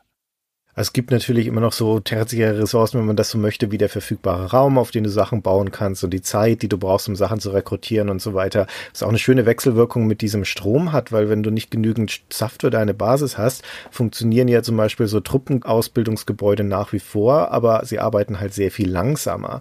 Also gerade wenn du jetzt eine Konstellation hast, wo deine Basis gerade angegriffen wird, ein Kraftwerk ist kaputt, also es ist eine große dramatische Verteidigungssituation und trotzdem quetschte aber noch mit letzter Not dann deinen Panzer aus deiner Fabrik, dann sind das schon dramatische Elemente und da finde ich es auch cool, dass das eben keine 1-0 binäre Geschichte ist mit dem Strom, sondern dass die Gebäude dann noch gerade so funktionieren. Aber das ist eine wichtige Unterscheidung, die du gerade schon gesagt hast, dass Geld und Tiberium nicht das gleiche ist. Das ist eines von den wenigen Dingen in dem Spiel, finde ich, die nicht sonderlich transparent sind, weil Geld eigentlich diese Ressource ist, die dir angezeigt wird im Interface oben, also diese Zahl, die aber oft und weitgehend deckungsgleich ist mit deinem Tiberium-Vorrat, weil Tiberium ist virtuelles Geld, sozusagen. Tiberium braucht aber Lagerplatz, deswegen muss man ja diese Silos bauen, wie in Dune 2 auch schon, um das Tiberium, das geerntet wird, dort einzulagern, so lange bis es in Geld umgewandelt wird, um davon Dinge zu kaufen. Und das passiert durch das Produzieren von etwas. Also wenn ich zum Beispiel einen Panzer in Auftrag gebe bei den GDI, der kostet 800 Geld. Was ist denn da die Einheit eigentlich? Dollar? Ich weiß es gar nicht. Credits, glaube ich, oder? Credits. Und breche diese Produktion ab, bevor er fertig ist, also wenn wir sagen wir mal 750 ungefähr sowas eingesetzt sind von diesen Credits, dann bekomme ich das als Geld zurück und nicht mehr als Tiberium. Das heißt, es wird nicht mehr mein Silo gefüllt. Und das ist schon ein wesentlicher Unterschied, weil deine Silos können ja kaputt gehen. Ne? Da kann der Lagerplatz begrenzt sein tatsächlich. Also wenn die voll sind, wird auch kein weiteres Tiberium von deinem Ernter mehr eingelagert. Deswegen kann es eine valide Strategie sein, statt ein neues Silo zu bauen, irgendwas einen Auftrag zu geben, einen Bauauftrag, den man gar nicht braucht, um es dann aber wieder abzubrechen, weil dann ist etwas Tiberium verbraucht und ich habe stattdessen Geld bekommen. Und man kann ja auch Geldkisten finden auf der Karte, das ist dann auch kein Tiberium, das man da findet. Das wird nicht in Silos eingelagert, sondern als wirkliches Geld. Das ist eine reine Drama-Ressource. Das ist nur, damit sie ein Gebäude mehr haben. Das ist genau wie bei Power. Das sind nur Ressourcen, die bei der Verteidigung einen Sinn ergeben, die solange du angreifst und normal arbeitest und baust, brauchst du die fast gar nicht. Baust du einmal ein Gebäude hin und dann ist es das. Silos baue ich überhaupt nicht, weil ich das Geld immer gleich ausgebe. Ja, Klar, im Multiplayer braucht man das, aber in der Solo-Kampagne habe ich nie Silos gebaut, bin ich einfach so durchgeschnitten. Im Multiplayer, glaube ich, brauchst du es erst recht nicht, weil da möchtest du in den allermeisten Fällen das wirklich direkt umsetzen in Material. Und vor allen Dingen hast du es, egal ob im Multiplayer oder in der Solo-Kampagne, in der Regel hast du zwei Raffinerien dastehen, die können an sich schon mal 2000 TPM einlagern und das reicht eigentlich, um fast alles zu kaufen. Also das stimmt, Silos braucht man nicht so häufig, aber natürlich ist es, wenn du wirklich mal eins brauchst, dann kommt halt wieder die Ressource Bauraum damit rein, weil sie verbrauchen halt einfach Platz. Und in manchen von den Karten ist Platz tatsächlich ein Problem. Ja, das stimmt. Ich habe das Gefühl, die Ressourcen sind hauptsächlich dafür da, um dir einen zusätzlichen Punkt zu geben, den du verteidigen musst. Oder einen Punkt zum Angreifen beim Gegner und dass dadurch so eine Art noch an Drama entsteht. Weil es ist ja eine hochdramatische Situation, wenn der Feind ein Kraftwerk von dir zerstört, ja, und dann deine Karte ausgeht und so. Besser als wenn er was Richtiges zerstört hätte, natürlich, ja, und nicht nur das blöde Kraftwerk. Aber immerhin. Ja, das stimmt. Ja, oder wenn es dir gelingt, beim Gegner ein Silo mit einem Invasor, also mit so einem Ingenieur einzunehmen, weil das alles, was darin eingelagert ist, gehört ja auf einmal dir dann, das Tiberium, ne? Und das kann dann eine ganz deutliche Wende sein, weil das Geld, was du mehr hast, fehlt an deinem Gegner. Also es gibt da schon coole Momente da drin. Aber grundsätzlich ist die Logistik dieses Kämpfens eine reine Tiberium-Logistik. Also auch wenn es diese sekundären Ressourcen gibt, aber deren Beschaffung ist ja trivial. Ne? Also Kraftwerk dahinstellen, dann hast du Strom. Die einzige Ausnahme ist das Tiberium, denn das Tiberium muss geerntet werden. Und dazu gibt es ein spezielles Fahrzeug, den Ernter, der dann rausfährt aus deiner Basis. Da musst du eine Raffinerie erst bauen. Das ist dann dessen Anlaufstelle. Der fährt dann raus zu einem Tiberiumfeld, das sind diese grünen Kristalle, erntet dort so lange, bis es voll ist und fährt dann wieder zurück in diese Raffinerie und lädt es dann dort ab. Und die Tatsache, dass der aber da rausfahren muss, heißt natürlich erstens wieder na, Ressource Zeit. Das dauert eine Weile und je nachdem, wie nahe das Feld oder weit weg das Feld ist, kann das mehr oder weniger lang dauern. Und zweitens, der ist natürlich anfällig, ja. Gerade wenn er außerhalb der Basis ist, die du vielleicht noch mit Türmen gesichert hast und eine Mauer drumherum gezogen hast und sowas, okay, dann ist er da erstmal sicher, solange er dort rumguckt, aber der muss ja raus, der muss ja in den wilden Westen heraus, ne? Und dort ist er potenziell dann ein Ziel für feindliche Angriffe. Und wird ja auch gerne angegriffen. Sogar der Computer checkt das, dass man den hin und wieder mal angreifen muss. Obwohl der ist gut gepanzert, also der nimmt auch nicht sofort Schaden, so den mit einem Infanteristen umzuhauen, dauert schon ewig. Und wenn du den steuerst, kannst du mit dem auch Infanteristen einfach überfahren. Das geht schon, obwohl der langsam ist. Also der fällt nicht sofort um, aber wenn halt auf den geschossen wird, dann musst du schon hin und dem helfen. Die kannst du nicht sich selber überlassen. Der kann sich ja nicht wehren.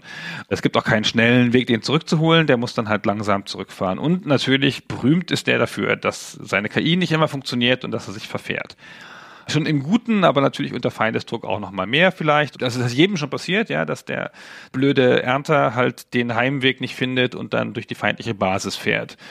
Und die feindlichen Leute schießen dann da drauf und so, ach man.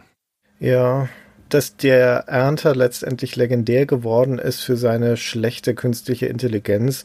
Das hängt, wie du gerade schon gesagt hast, damit zusammen, dass er nicht zwischen Freund und Feind unterscheidet, aber er hat doch noch ein paar andere Macken, die dazu beitragen. Also zum Beispiel die KI-gesteuerten Ernter vor allen Dingen, wenn du die mit einem Infanteristen beschießt, dann erkennen die das als einen Angriff logischerweise und sie haben ja aber eine Verteidigungsmöglichkeit. Sie können Leute überfahren, wie du das gerade gesagt hast. Übrigens auch ein sensationelles Spielmechanik, dass schwere Einheiten, also Vehikel, Infanterie einfach überrollen können.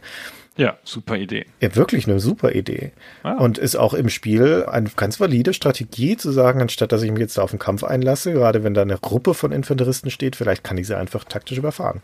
Aber ein Ernter, ein KI-gesteuerter Ernter, der erkennt, ach guck mal, dieser Infanterist da, der hat auf mich gefeuert, aber ich kann den ja überrollen.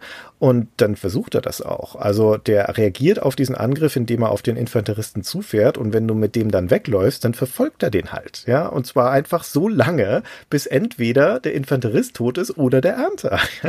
Du kannst ihn also in deine eigene Basis locken, wenn du möchtest.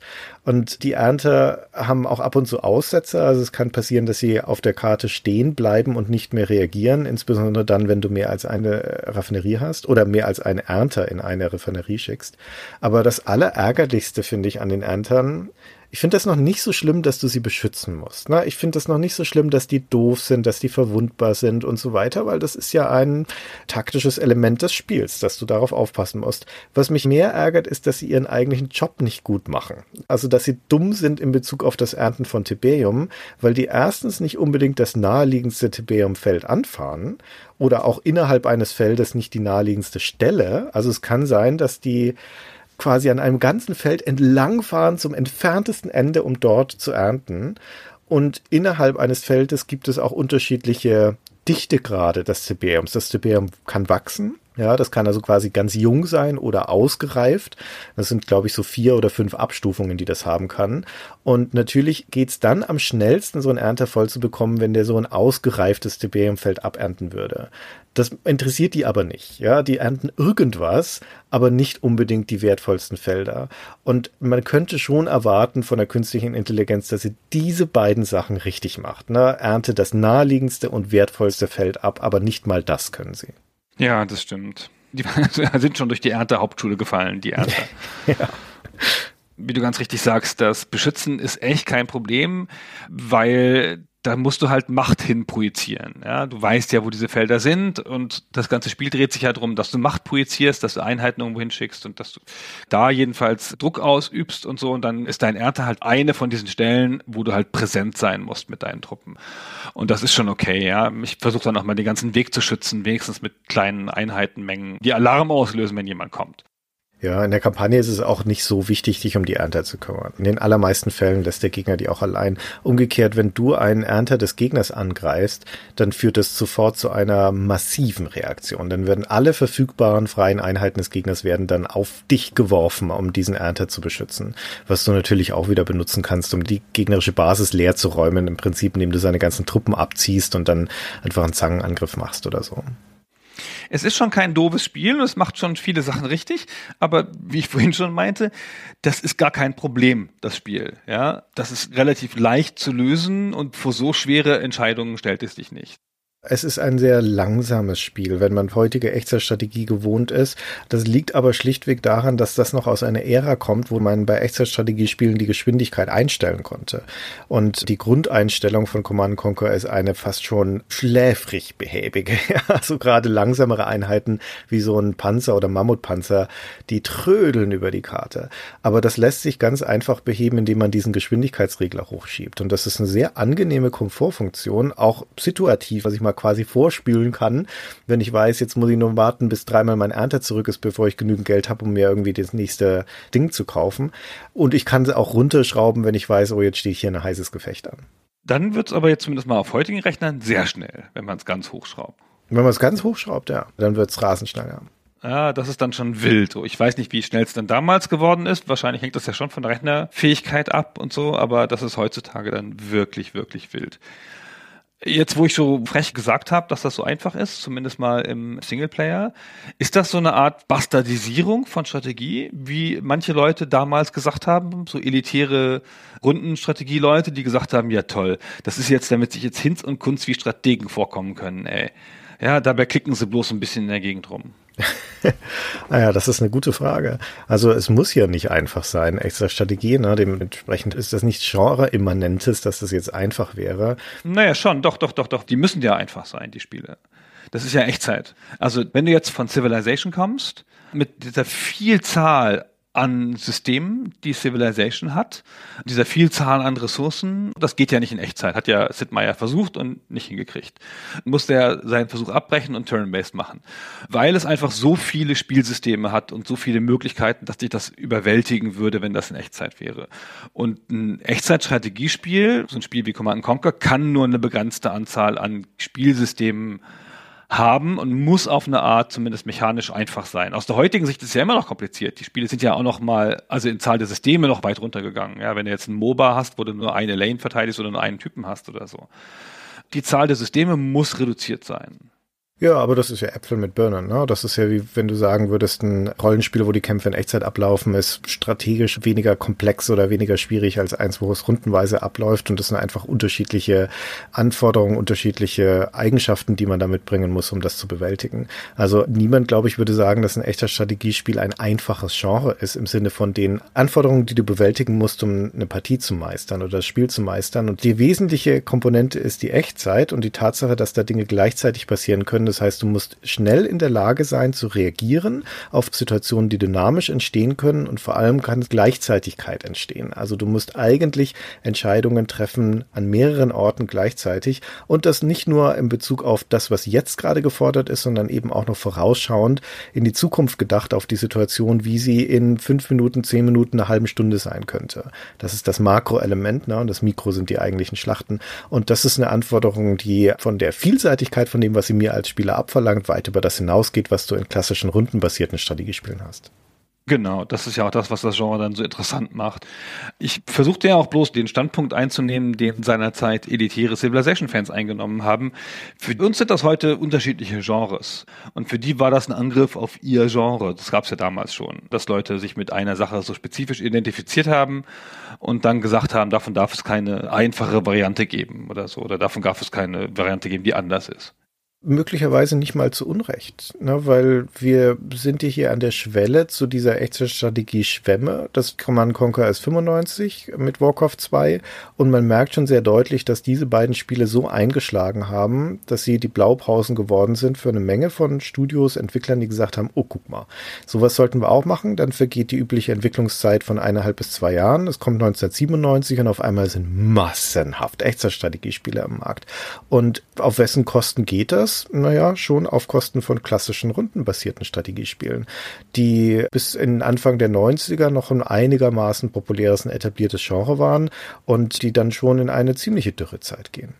Ja, aus mehreren Gründen. Also der eine Grund ist sicherlich schon, dass die komplexer sind in der Tiefe und mehr Systeme haben, jedenfalls die großen, die am Markt sind. Und das andere ist natürlich, dass sich Echtzeit für Multiplayer besser eignet weil du nicht warten musst auf andere Leute Züge, sondern agieren kannst parallel. Das ist bestimmt ein wesentliches Element, aber ich glaube auch auf der Ebene von Spielerfahrung schlichtweg, also so ein rundenbasiertes Strategiespiel ist ja eine rein zerebrale Erfahrung. Das ist ja nicht so wahnsinnig aufregend, also in den meisten Fällen. Das ist bei der Echtzeitstrategie ganz anders. Das sind ja aufputschende Spiele, da geht es ja um Reaktionsgeschwindigkeit, das ist wie bei Actionspielen auch, ne? Also aus der Situation heraus kann ein aufregendes Erlebnis entstehen und das passiert bei Echtzeitstrategiespielen bei guten zumal ja sehr, sehr häufig.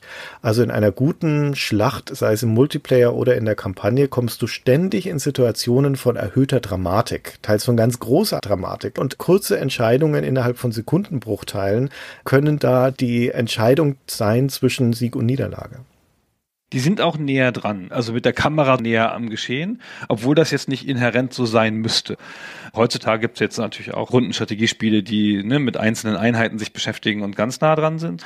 Aber damals hatte sich, glaube ich, die Rundenstrategie so ein bisschen in so was Globales entwickelt. Und jetzt kommen die C&Cs dieser Welt und zeigen das Schlachtfeld wieder und versuchen das Schlachtfeld lebendig werden zu lassen. Dass du jetzt Teil hast an der Schlacht, aber immer noch der Kommandeur bist und nicht der Soldat. Weil das ist ja ein wichtiger Unterschied. Manche Leute wollen Soldaten sein, manche Leute wollen diese Kommandeure sein. Und wenn du Kommandeur sein willst, dann kannst du jetzt unmittelbar darauf einwirken und bist nicht wie bei Civilization oder so ganz weit weg und triffst so landesweite Entscheidungen. Ist ein bisschen eher so wie mit Spielzeugsoldaten im Sandkasten spielen als Schachspielen oder so. Dadurch, dass das Command Conquer auch noch, wie gesagt, relativ früh ist in dieser Erfahrung, hat es auch noch Elemente, die dann später in der Echtzeitstrategie antiquiert wirken. Manchmal vielleicht sogar ein bisschen seltsam. Eines davon ist die Art und Weise, wie der Kriegsnebel funktioniert, weil Aufklärung ist bei diesen Spielen immer ein relevanter Punkt.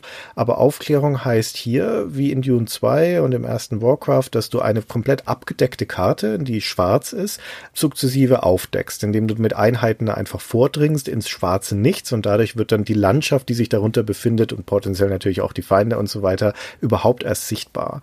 Aber im Gegensatz zu späteren Strategiespielen, wo Aufklärung auch bedeutet, du musst aktiv irgendetwas in der Gegend haben, einen Posten, eine Einheit oder sonst irgendwas, um sehen zu können, was da vor sich geht.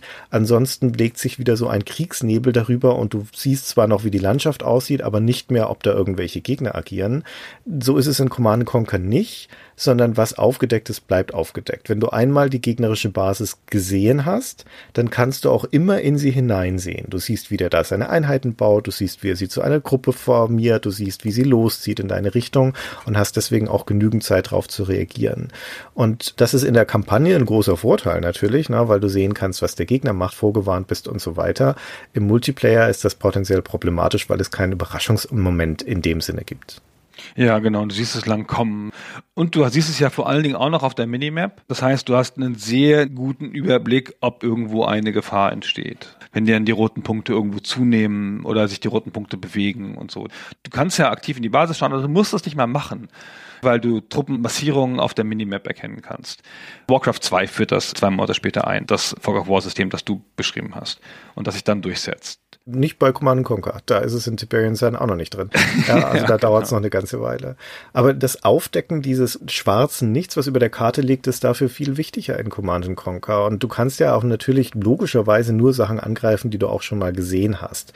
Und das gibt dann so seltsame Elemente wie dass die fliegenden Einheiten, die du im Spiel hast, also insbesondere die Orcas bei der GDI, die decken den Kriegsnebel nicht auf. Also du kannst die nicht in irgendeine schwarze Region befehligen und dann klären sie da die Karte auf auf dem Weg dahin wie eine normale laufende Einheit. Das geht einfach nicht. Du kannst deine Flieger nicht in unbekanntes Terrain schicken, weil es zu einfach wäre. Da sagt das Spiel, ah, Moment, Moment, das machen wir mal bitte nicht.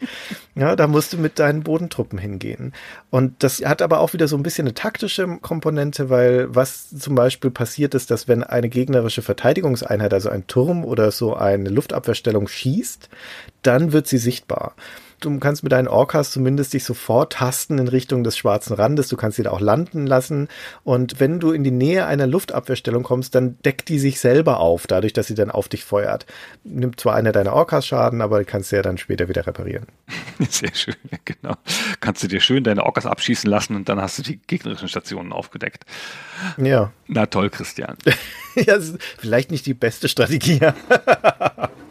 aber gut. Aber es ist ja auch völlig logisch, weißt du, man kann ja unbekanntes Terrain nicht überfliegen, da kann man nur durchgehen. Das ist ja so. die Orcas sind einfach viel zu wertvoll, als dass man die da einfach rumfliegen lassen könnte. Ja, die musst du ja eh hinten halten und erstmal gucken mit Einheiten, die du verschwenden kannst, dass du da die Karte eroberst. Es gibt hier keine richtige Scout-Einheit, es gibt ja in späteren Spielen dann durchaus auch, dass es dann so Einheiten gibt, die quasi dafür da sind. In der Regel schickst du vielleicht einfach Infanterie hin, weil die am leichtesten zu verlieren ist, oder bei der Nord bietet es sich natürlich an, die Buggies zu nehmen, weil die schnell über die Karte fahren können. Also die beste Aufklärungseinheit ist eigentlich der APC, also im Deutschen heißt der BMT, bewaffneter Mannschaftstransporter.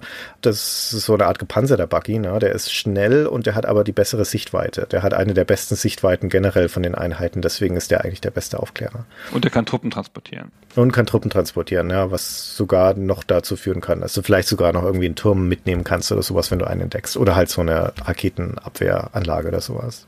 Machst du das? Ich habe das nie gemacht, dieses Truppentransportieren. Das ist mir immer in solchen Spielen, es gibt ja mehrere Spiele, wo das geht, ist mir immer genau ein Mikromanagement-Step zu viel. Ja, es leidet halt ein bisschen daran, dass das nicht so perfekt funktioniert, das Einsteigen lassen vor allen Dingen von den Truppen. Aussteigen geht, wenn du da auf den Truppentransporter drückst, dann klettern alle raus, alle fünf, die du drin hast. Aber das Einsteigen, da musst du fünf Einheiten einzeln da rein kommandieren, weil das geht nicht mit automatisch anwählen und da draufklicken, das checkt die KI irgendwie nicht. Und das macht's echt mühsam. Aber wenn du das bereit bist, das zu investieren, dann ist das eine der besten Strategien überhaupt im Spiel, mit den APCs irgendwo hinzufahren, vor allem, weil du halt Ingenieur Ingenieure an Bord nehmen kannst, ne? diese Invasoren, wie sie im Deutschen heißen. Und die halten überhaupt nichts aus und können nicht kämpfen, aber es muss hier nur einer durchkommen zu einem Gebäude, damit du das übernehmen kannst. Und das kann ein riesiger Vorteil sein. Wie gesagt, übernimmst den Silo, kriegst du Geld. Übernimmst du den gegnerische Raffinerie, idealerweise dann, wenn der Ernter drin steht, hast du den Ernter. Übernimmst du eine gegnerische Produktionsgebäude, wie zum Beispiel eine Baracke oder so ein Flugfeld oder sowas, dann kannst du die Einheiten des Gegners bauen. Und das ist ein ganz großartiges Element. Ja, vor allen Dingen, weil es gibt sogar diesen einen Twist in der Nord-Kampagne, ich sagte ja schon die ganze Zeit, dass die Nord keine Flugeinheiten bauen können in der Kampagne. Aber das stimmt nicht ganz. Die haben eine eigene Flugeinheit. Die haben den Apache-Hubschrauber, das Pendant zu den Orcas. Es gibt nur keine Möglichkeit, die zu bauen für die Nods. Es sei denn, du übernimmst einen Bauhof der GDI, baust dann ein Helipad und auf diesem Helipad bekommst du als Nod dann die Apache-Hubschrauber und nicht die Orcas.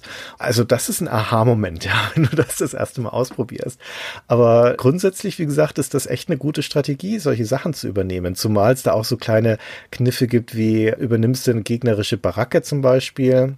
Christian, das heißt Kaserne. Entschuldigung, Kaserne. Ich sehe das überall mit Baracke übersetzt, aber eine Baracke ist eine zusammengefallene Hütte. Du hast recht, eine Kaserne oder eine Hand von Nord, wenn du als GDI eine Nordkaserne übernimmst und hast vorher aber einen deiner Soldaten, einen Infanteristen fast fertig ausgebildet, pausierst das dann, du kannst die Produktion ja pausieren übernimmst dann also die Hand von Nord, machst die zu deinem primären Produktionsgebäude und baust sofort diesen Soldaten fertig, dann kommt er aus deiner neuen Baracke raus. Und dann kannst du dort zum Beispiel gleich wieder einen Ingenieur ins nächste Gebäude schicken.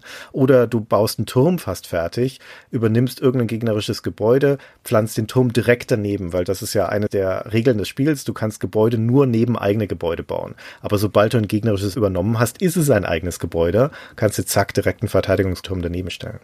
Genau. Und wenn du keine Chance hast, das andere Gebäude zu halten, weil es mitten in der Basis ist vom Feind, dann kannst du es immer noch verkaufen. Stimmt.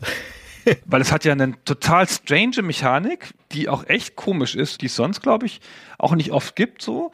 Du kannst die kompletten Gebäude wieder verkaufen. Und das macht manchmal Sinn, wenn du angegriffen wirst und gar nicht mehr weiterkommst und keine Truppen mehr bauen kannst. Dann verkaufst du halt doch ein paar, damit du noch Einheiten bauen kannst.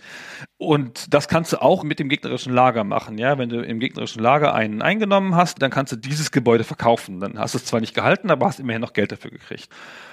Und in der Sekunde, wenn du es verkaufst, ist es genauso, als würde es zerstört, dann laufen auch noch Soldaten raus oder Leute raus. Du hast dann im gegnerischen Lager einfach den gegnerischen Bauhof für 2000 verkauft und noch fünf Leute erschaffen. Das ist ganz super. Mir ist es bestimmt beim Spielen dreimal passiert in der Kampagne, dass ich ein Gebäude reparieren wollte und habe versehentlich auf Verkaufen geklickt. Und hatte dann mitten im Feindesangriff meine Kaserne verkauft. Das ist ziemlich dumm. Ja, aber wie cool, dass es geht, ne? Und das Spiel hat lauter so kleine Kniffe und Dinge, die es lebendig wirken lassen und die es vielfältig wirken lassen und die mir sagen, dass das eben kein 0815-Spiel ist, das einfach nur seine Standardregeln runterreißt, sondern dass sich die Mühe macht, die, wie gesagt, die Parteien unterschiedlich zu gestalten und so weiter und diese kleinen Dinge reinzubringen, auch in der Inszenierung auf dem Schlachtfeld. Weil ich habe vorhin schon gesagt, das ist kein hübsches Spiel. Ne? Es ist auch für damalige Zeiten kein so wahnsinnig gut aussehendes Spiel. Vor allem die Landschaftsgrafiken sind immer das gleiche matschige Grün bei der GDI-Kampagne oder halt weiß-braun, gelb-braun bei der Nord-Kampagne.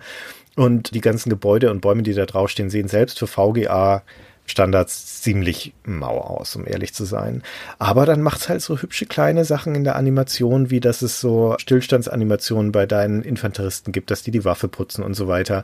Wenn die unter Beschuss kommen, dann schmeißen sie sich auf den Boden automatisch und dann robben sie vorwärts. Dann nehmen sie nur noch die Hälfte an Schaden, sind aber auch langsamer. Das sieht so komisch aus. Ja, aber es ist toll, dass sie das machen. Oder auch die Orcas, die wir vorher erwähnt haben, die nehmen so eine Schussposition ein um das Ziel. Die fliegen in einem Affentempo an das Ziel ran, dann bremsen sie aber ab und fächern sich so auf, wenn du eine Gruppe von Orcas hast. Und wenn die eine fliegende Einheit verfolgen, dann positionieren sie sich immer wieder neu, dann rücken sie so schubweise nach und verschieben so lateral ihre Position. Und das ist manchmal ärgerlich, weil es ewig dauert, bis sie schießen. Aber es sieht immer wieder toll aus. Es ist wie so ein Schwarm Raubfische, die quasi ihr Opfer verfolgen. Das finde ich klasse, dass sie sich die Mühe gemacht haben, das so zu gestalten. Also ich finde, man merkt zwei Sachen sehr deutlich an dem Spiel und die sind beide, glaube ich, auf den langen Entwicklungszeitraum zurückzuführen. Sie hatten den Willen, immer noch was zu verbessern, auch wenn es nur kleine Sachen sind oder sich noch was zusätzlich auszudenken. Und das Spiel fühlt sich an, als wäre es massiv viel gespielt worden in der Testphase und immer wieder noch ein bisschen iteriert worden. Und so beschreiben es ja auch die Leute intern. Der eine Community Manager sagt, er hätte halt immer noch abends gespielt, zusätzlich zu seiner Aufgabe und konnte dann sogar noch Vorschläge einbringen, die sie auch umgesetzt hätten. Und das glaube ich zu merken an diesen vielen kleinen Details, dass sie halt noch Sachen einführen ins Spiel, die gar nicht so richtig notwendig sind, die aber noch einen kleinen taktischen Kniff ermöglichen, dass es gut balanciert ist. Das fühlt sich an wie ein fertiges Spiel. Ja, würde ich auch sagen. Insgesamt, obwohl es diese Elemente hat, die man entdecken kann, ist es aber auch ein sehr transparentes Spiel. Ne? Es ist ein gut lesbares, verständliches Spiel, in dem bis auf wenige Ausnahmen alles eigentlich sehr einleuchtend und klar ist. Eine der Sachen, die mir bis heute nicht klar ist. Das ist aber auch nicht so wahnsinnig relevant, um ehrlich zu sein. Aber ich habe es jetzt auch im Zuge dieser Recherche nicht rausgefunden. Ist nach welchen Kriterien du am Ende bewertet wirst, weil du hattest vorhin schon mal erwähnt, dass du nach einer Mission dann einen Übersichtsbildschirm bekommst, wo du eine Wertung bekommst, eine Punktewertung.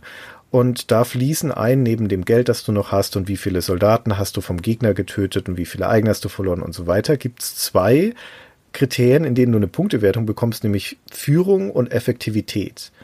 Und weder im Handbuch noch im Spiel noch sonst irgendwo ist erklärt, was das bedeutet. Und ich habe es nicht rausgefunden, trotz einigermaßen intensiver Recherche, weil ich wollte es jetzt nach all den Jahren mal wissen. was ist es eigentlich? Und bei der Führung scheint es so zu sein, dass das auch noch unterschiedlich je nach Partei offenbar. Bei der Führung scheint es so zu sein, dass man eine niedrige Punktzahl bekommt, wenn man Einheiten verliert bei den GDI. Und bei den Nord, wenn man Gebäude zerstört, was sehr seltsam wäre. Und bei der Effektivität scheint es so zu sein, dass man mindestens so viel Geld am Ende der Mission haben muss, wie man am Anfang in die Mission reingebracht hat. Aber hundertprozentig sicher bin ich mir nicht und ist ich da draußen offensichtlich auch niemand. Mhm. Ich hatte das Gefühl, dass die Effizienz auch von der Zeit abhängt. Weiß ich nicht. Die du brauchst für die Mission, dass es so ein heimlicher Counter ist, aber gesehen habe ich das auch, nicht als Meinung. Das war aber mein Gefühl, als ich darüber nachgedacht habe, ohne zu recherchieren. Da dachte ich, aha, das scheint was mit der Zeit zu tun zu haben. Ich habe mich sehr langsam gefühlt, jetzt habe ich auch eine schlechte Wertung. Mai, das ist in der Tat jetzt nicht klar, das stimmt. Ja, aber wie du schon sagst, das ist klar lösbar. Auch dadurch, dass sich die Einheiten nicht so ganz krass unterscheiden auf beiden Seiten, kannst du ganz gut verstehen, was die anderen machen. Und es ist halt sehr nah an der Art von Einheit, die man kennt. Ja, es ist keine Überraschung, wenn du einen Buggy siehst, dass das schnell ist. Ja, es ist keine Überraschung, wenn du einen Mammutpanzer siehst, dass der schwer ist und langsam und böse. Das checkst du alles ganz gut. Und dass du den Lichtobelisken vermeidest, wenn du ihn einmal im Einsatz gesehen hast, verstehst du schon auch. also, hm, ah, da gehen wir drum rum. Dankeschön. Ja. Diese Obelisken und die Geschütztürme sind übrigens Sachen, die man nicht einnehmen kann mit einem Ingenieur. Das wäre auch zu schön gewesen. Nee, das stimmt. Aber diese Obelisken zum Beispiel sind schon sau cool. Also ich habe mich echt sehr gefreut in der Nord-Kampagne, als ich das erste Mal so einen Obelisken bauen konnte. Zieht Strom ohne Ende natürlich, aber das ist echt eine Freude zu sehen, wie der dann die Einheiten wegbrennt. Aber auch schön finde ich wiederum, was eigentlich die richtige Reaktion auf diese Obelisken ist, also wie du sie quasi niederringen kannst. Das ist ja so ein Laserturm, der etwas erhöht ist und der enorm stark ist, auch gegen gepanzerte Einheiten. Also der kann selbst Panzer von der GDI mit zwei bis drei Schüssen zerlegen deswegen ist es keine so richtig effektive Strategie, damit schweren Einheiten gegen die Dinger vorzugehen, weil du halt einfach hohe Verluste potenziell hast von teuren Einheiten, sondern die richtige Strategie ist entweder den Ionenstrahl draufzuhauen von den GDI oder aber halt einfach eine Gruppe von Infanteristen hinzuschicken, weil der brennt natürlich einen Infanteristen mit einem Strahl weg dann muss er aber erstmal ein paar Sekunden wieder aufladen, bis der nächste dran ist. Und die Infanteristen sind, es ist bitter, weil sie Kanonenfutter sind in diesem Fall. Aber wir reden ja eh nur über Roboter, wie wir gleich noch erzählen müssen. Aber dann Schwarminfanteristen hinzuschicken, ist halt am effizientesten, weil kostet nicht viel, wenn da ein paar kaputt gehen. Und in der großen Gruppe schießen die so einen Obelisken aber 0, nix kaputt. Das ist schon ein Spiel, in dem das ganz gut funktioniert, den Gegner mit Infanteristen zu schwärmen. Also mit dem Genre kam ja die erste Strategie des Tank Rushes. Gibt's ja schon in Dune 2 oder des Infanterie Rushes. Schnell billige Einheiten zu bauen, ist ja eine valide Strategie in diesen Spielen. Und zumindest mal in der Kampagne kannst du immer mit Infanterie gewinnen. Mein Eindruck, bis auf die ganz späten Missionen und auch gegen andere Spieler hilft das manchmal. Also auch das ist schön an dem Spiel, dass obwohl es so eine Stärkeprogression bei den Einheiten gibt, die früheren Einheiten nicht so richtig obsolet werden. Also du wirst am Ende einer Kampagne vermutlich nicht mehr so viele von den normalen Soldaten bauen. Aber theoretisch gäbe es immer noch Anwendungsgebiete dafür und sie sind halt einfach schnell rausgehauen. Und einige von den spezialisierten Soldaten, wie zum Beispiel die Grenadiere von den GDI, die kannst du gut und gern bis ins Endgame benutzen. Ja, genau, die kannst du die ganze Zeit brauchen. Du kannst die auch mal an unzugängliche Stellen stellen und dann so zwischen Gebäude stellen, dann werfen sie dazwischen durch und der andere kann nicht so leicht ran oder sonst irgendwas so. Also da gibt es schon Wege, die weiterhin einzusetzen. Und außerdem in Massen sind die immer gefährlich. Und Massen kriegst du ja dann einigermaßen schnell, wenn du Geld hast. Ja, wir müssen noch über die deutsche Version reden von dem Spiel. Ach, die deutsche Version, ey. Ich glaube, wir haben noch gar kein Missionsbriefing eingespielt. Deswegen spielen wir jetzt einmal kurz gleich die erste Mission von der GDI, wo der General Shepard, der dich in den allermeisten Fällen anleitet, dir deine erste Einsatzbesprechung gibt. Das ist auch relativ kurz und knapp und das klingt so. Empfangen Sie mich. Gut. Ich weiß, Sie brauchen mehr Informationen, aber die Zeit ist knapp. Nordtruppen haben diesen Brückenkopf bei X16 Y42 ausgebaut. Das Datenmaterial kommt gerade erst herein, aber wir haben schon eine Lücke in ihrer Verteidigung entdeckt. Commander Carter könnte sie mit seinen Rackkreuzern an Land bringen, etwa hier. Vielleicht kann er auch ein bisschen Feuerschutz geben, aber das Ganze bleibt ein Job für Fußtruppen. Ihre Mission ist simpel. Sie dringen in die Befestigung ein, schalten alle Norddroiden aus und errichten eine Basis als Brückenkopf. Viel Glück. Und da fällt schon ein Wort, das das weitere, was wir jetzt erzählen, relevant ist. Er sagt nämlich, zerstören Sie alle Nord-Droiden. Und das liegt ja nahe, dass wir es hier mit Blechleuten zu tun haben. Ja, weil nämlich in Deutschland hat der deutsche Vertrieb, der eine Reihe von merkwürdigen Entscheidungen getroffen hat, hat hier in großer Angst vor einer Indizierung das ganze Spiel darauf getrimmt, dass es hier um Roboterschlachten geht. Das fängt sogar schon ziemlich hart, wie ich finde, und ziemlich desillusionierend aus heutiger Sicht auf der Packung an, wo nämlich die englische Packung sehr martialisch versucht, diesen Spirit rüberzubringen, den ich vorhin schon gesagt habe, so du bist der Commander, ja, Battlefield in a Box oder sowas ähnliches steht da drauf. Und auf der deutschen Packung steht hinten drauf, die Weltherrschaft als Planspiel. Mhm. Ja, was ja das langweiligste ist, was ich mir vorstellen kann. Ja, genau, das wollte ich immer mal machen, ey. Ein Planspiel Weltherrschaft. Nee, ich will die erringen.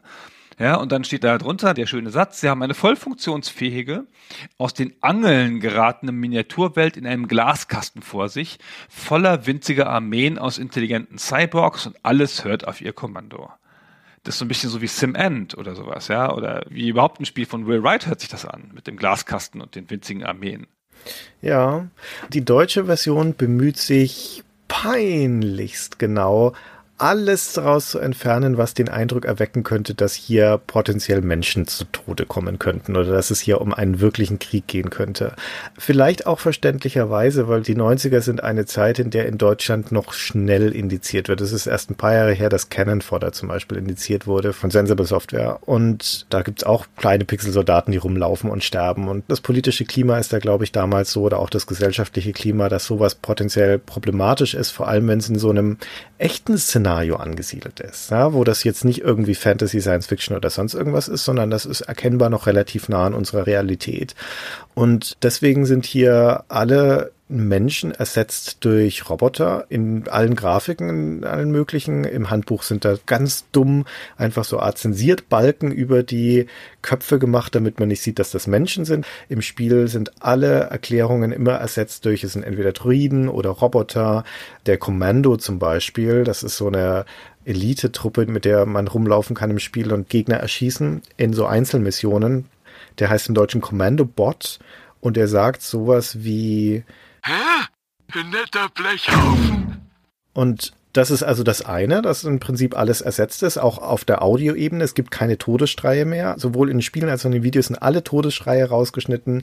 Wenn man Soldaten überfährt, kommt keine Blutlache, sondern eine schwarze Ölpfütze und es macht so ein Geräusch, als wenn man eine Blechdose zerdrücken würde. Also das ist wirklich mit einigem Aufwand tatsächlich alles umgestrickt, dieses Spiel. Und es gibt diverse Szenen und ganze Videos, die man in der deutschen Version nicht zu Gesicht bekommt oder die stark gekürzt sind. Insbesondere zum Beispiel das Ende von GDI. Da sieht man, wie Kane mit zwei seiner Untergebenen im Untergeschoss seines Tempels ist. Er ist gerade unter Beschuss, es rumpelt und explodiert und so weiter. Und bei diesen beiden Not-Soldaten in diesem Kommandozentrum, bei einem von den beiden, der wird zu so panisch, ja. Der beginnt gerade festzustellen, dass ihm so seine Fälle davon schwimmen und der möchte das verlassen, diese Kommandozentrale und wird dann daraufhin von seinem Kollegen exekutiert. Der wird erschossen. Und in der deutschen Version siehst du davon gar nichts. Harter Schnitt auf die nächste Szene, wo dieser Soldat noch seine Waffe wegsteckt. Ja, das siehst du aber noch. Du siehst noch, wie er die Waffe wieder einsteckt. Denkst du, ja. hier ist niemand. Ich sehe die Szene von oben, da liegt keine Leiche. Ja. ja, wie in der englischen Version. Aber er steckt die Waffe ein. Was ist da wohl passiert? ja, es gibt auch mehrere Stellen, wo halt so Leute weglaufen in den Videosequenzen und dann feuern Panzer ins Leere und so. Also das Auffälligste im Spiel selber sind die Todesschreie, finde ich, und das schwarze Blut, was ja jetzt kein Blut mehr ist, sondern Öl. Genau. Weil es sind ja Roboter. Aber die Einheiten selber sehen ja noch genauso aus. Und die sehen auch aus wie menschliche Soldaten, finde ich, obwohl sie pixelig sind. Also es ist zumindest mit großer Konsequenz geändert. Und um ehrlich zu sein, mich hat es damals nicht gestört. Mir war das vollkommen wurscht, ob das irgendwelche Pixel-Roboter sein sollen oder Menschen sein sollen. Und es ist mir auch heute noch wurscht. Ich kann die deutsche Version noch genauso gut spielen, ohne dass ich mich irgendwie da ärgere darüber, dass mir da Dinge vorenthalten werden, weil es inhaltlich letztendlich das gleiche ist. Hm, ja, ich finde, das ist ja auch alles so cheesy, das Militärszenario. Das ist mir egal, ob das Roboter sind oder nicht. Die deutsche Sprachausgabe ist nicht so schön und auch an ein paar Stellen asynchron oder zumindest beim Wiederspielen. Keine Ahnung, ob das jetzt mit meiner Version zusammenhing. Das ist immer so ein bisschen störend. Sonst ging das schon. Ja, ich verstehe, was du meinst, aber auch wieder im Kontext seiner Zeit finde ich die deutsche Synchronisation nicht so schlimm. Also echt nicht. Nee, schlimm ist sie nicht. Nee, das stimmt. Hochwertig ist auch was anderes, aber das haben wir schon viel, viel schlimmer gesehen. Ne? Da kann man sich leicht drüber echauffieren, aber na, es ist okay. Ja, ja, ja. Da gab es ja damals so eine Hysterie drum zu der Zeit, um die ganze Zensiererei von Spielen. Das war schon damals so, dass mich das generell nicht so gestört hat und ich immer gedacht habe, na, das ist so eine Coolness-Geschichte von Leuten, die das irgendwie brauchen mit der Gewalt. Mir war das eigentlich schon immer wurscht. Obwohl, also es ist schon so eine Art Diskrepanz zu dem Gefühl des Spiels, so an ein paar Stellen. Wo kommen denn da die Roboter plötzlich her? Warum laufen da dann doch Soldaten und Kommandeure drin rum? Es ist ja keine Roboterwelt. Naja, Mai. Klar, es ist keine Roboterwelt. Ne? Es ist eine Idee, die, wenn man sie näher betrachtet, eigentlich überhaupt keinen Sinn macht, auch in diesem Kontext von der ganzen Erzählung und dem Setting. Aber zumindest in dem ersten Command Conquer ist es auch so, dass die Erzählung insgesamt keinen so richtig großen Sinn macht. die hat zwar spannende Ansatzpunkte, auch wenn es ein relativ trivialer Konflikt ist hier zwischen den westlichen Werten Freiheit, Demokratie und so weiter und dieser faschistischen Terrorsekte auf der anderen Seite. Und das ist so ein bisschen theoretisch zumindest untermauert auf der Seite von dem Kane durch so eine anti-west westliche Propaganda und eine vage sozialistische Propaganda gegen die Ungleichheiten, gegen das Ausbeutertum und sowas. Aber diese ganze religiöse und kultische Komponente wird im ersten C&C überhaupt nie richtig erklärt oder ausgestaltet. Auch der Kane, also dieser starke Bösewicht, der tritt nicht als großer Ideologe in Erscheinung in der Kampagne. Ich wollte als Einspieler hier für diese Folge eine Szene raussuchen, wo er irgendwelche markigen Worte sagt, die ihn als Charakter definieren und da gibt's aber nix, ja, weil es dauert sieben Missionen lang, bis er überhaupt in Erscheinung tritt und dann ist er einfach nur derjenige, der sagt, so geh dahin und mach das. Na, und viel mehr passiert da nicht. Das ist im zweiten Teil dann ganz anders in Tiberian Sun. Da wird das viel stärker ausgespielt, das Ganze. Aber das tritt nicht stark in Erscheinung und auch diese ökologische Katastrophe des Tiberiums. Ja, das ist ja eine Welt, eine zentrale Unterscheidung zu unserer Welt ist, dass diese außerirdische Ressource diesen Planeten quasi einnimmt und dass die die ganze Natur zerstört. Das führt ja auch dazu, dass die weiteren CNC-Spiele dann krasse Dystopien sind. Also auch in der Tonalität ist das Tiberian Sun ja viel düsterer, dunkler, als das der erste Teil ist. Eben deswegen, weil das in einer zerstörten Welt spielt, weil das Tiberium dort alles vernichtet hat. Hier sind wir da erst ganz am Anfang. Aber die Tatsache, dass es eine wahnsinnig wertvolle Ressource ist, dass Not da ein Monopol drauf hat und sowas, wird alles nicht ausgespielt. Das spielt in der Story eigentlich überhaupt keine Rolle. Das Einzige, was wirklich klar thematisiert ist, ist, dass Not Medienpropaganda betreibt. Also, dass die Fake News in die Welt setzen, wie man heute sagen würde, um die GDI zu diskreditieren. Und das funktioniert im Zuge von dieser Erzählung ganz gut. Und vor allem fühlt es sich auch wieder erstaunlich modern an. Ja, das fühlt sich überhaupt modern an. Das Spiel ist ja ein Spiel, das einem Zeitgeist entspricht und zwar dem Zeitgeist der 90er, logischerweise, weil die wollten ja ein Fantasy-Spiel machen mhm. nach Dune. Command and Conjure geht immer der Gag. Ob das wirklich mal so heißen sollte, glaube ich jetzt nicht. Aber jedenfalls hatten die wirklich vor, ein Fantasy-Spiel zu machen. Das war dann so eine Bradbury-Idee, so nach dem beendeten Golfkrieg und so. Nee, lass uns mal was machen, wo die Leute mehr Bezug zu haben. Und das ist ja auch eine ganz richtige Idee gewesen, ja. Und dadurch gewinnt das Spiel ja auch ein bisschen seinen Schwung, seine Nahbarkeit. Und das macht auch diese ganze Art von Inszenierung überhaupt erst möglich. Es ist mit einem Setting wie dem von Warcraft einfach sehr viel schwieriger, diese ganzen Tricks zu machen. Man stelle sich vor, echte Schauspieler, diese ganze Fernsehästhetik geht damit nicht und so. Da haben sie schon im richtigen Moment den ganz richtigen Dreh gefunden. Wie gesagt, es war halt die Zeit, wo die Bedrohung des Terrorismus plötzlich akut war, ja, wo es den ersten Golfkrieg gegeben hatte, Saddam noch am Ruder war, also das war alles sehr präsent, diese Gefahr aus dem Nahen Osten. Und das ist ja jetzt ein Gefühl, das in der Zeit irgendwie weg war, aber heute ja wieder da ist. Und das ist mit dieser ganzen Medieninszenierungsgeschichte in dem Spiel übernimmst du ja auch sogar einen, oder ist das erst im zweiten Teil, wo du so eine Fernsehstation übernehmen musst. Das ist im zweiten. Das ist im zweiten Teil, genau. Aber es wird ja auch dann später zumindest auch im Spiel thematisiert das ist richtig was, was du heute auch hast. Mhm. Weil da die Bedrohung aus dem Nahen Osten irgendwie wiedergekommen ist im Gefühl der Leute.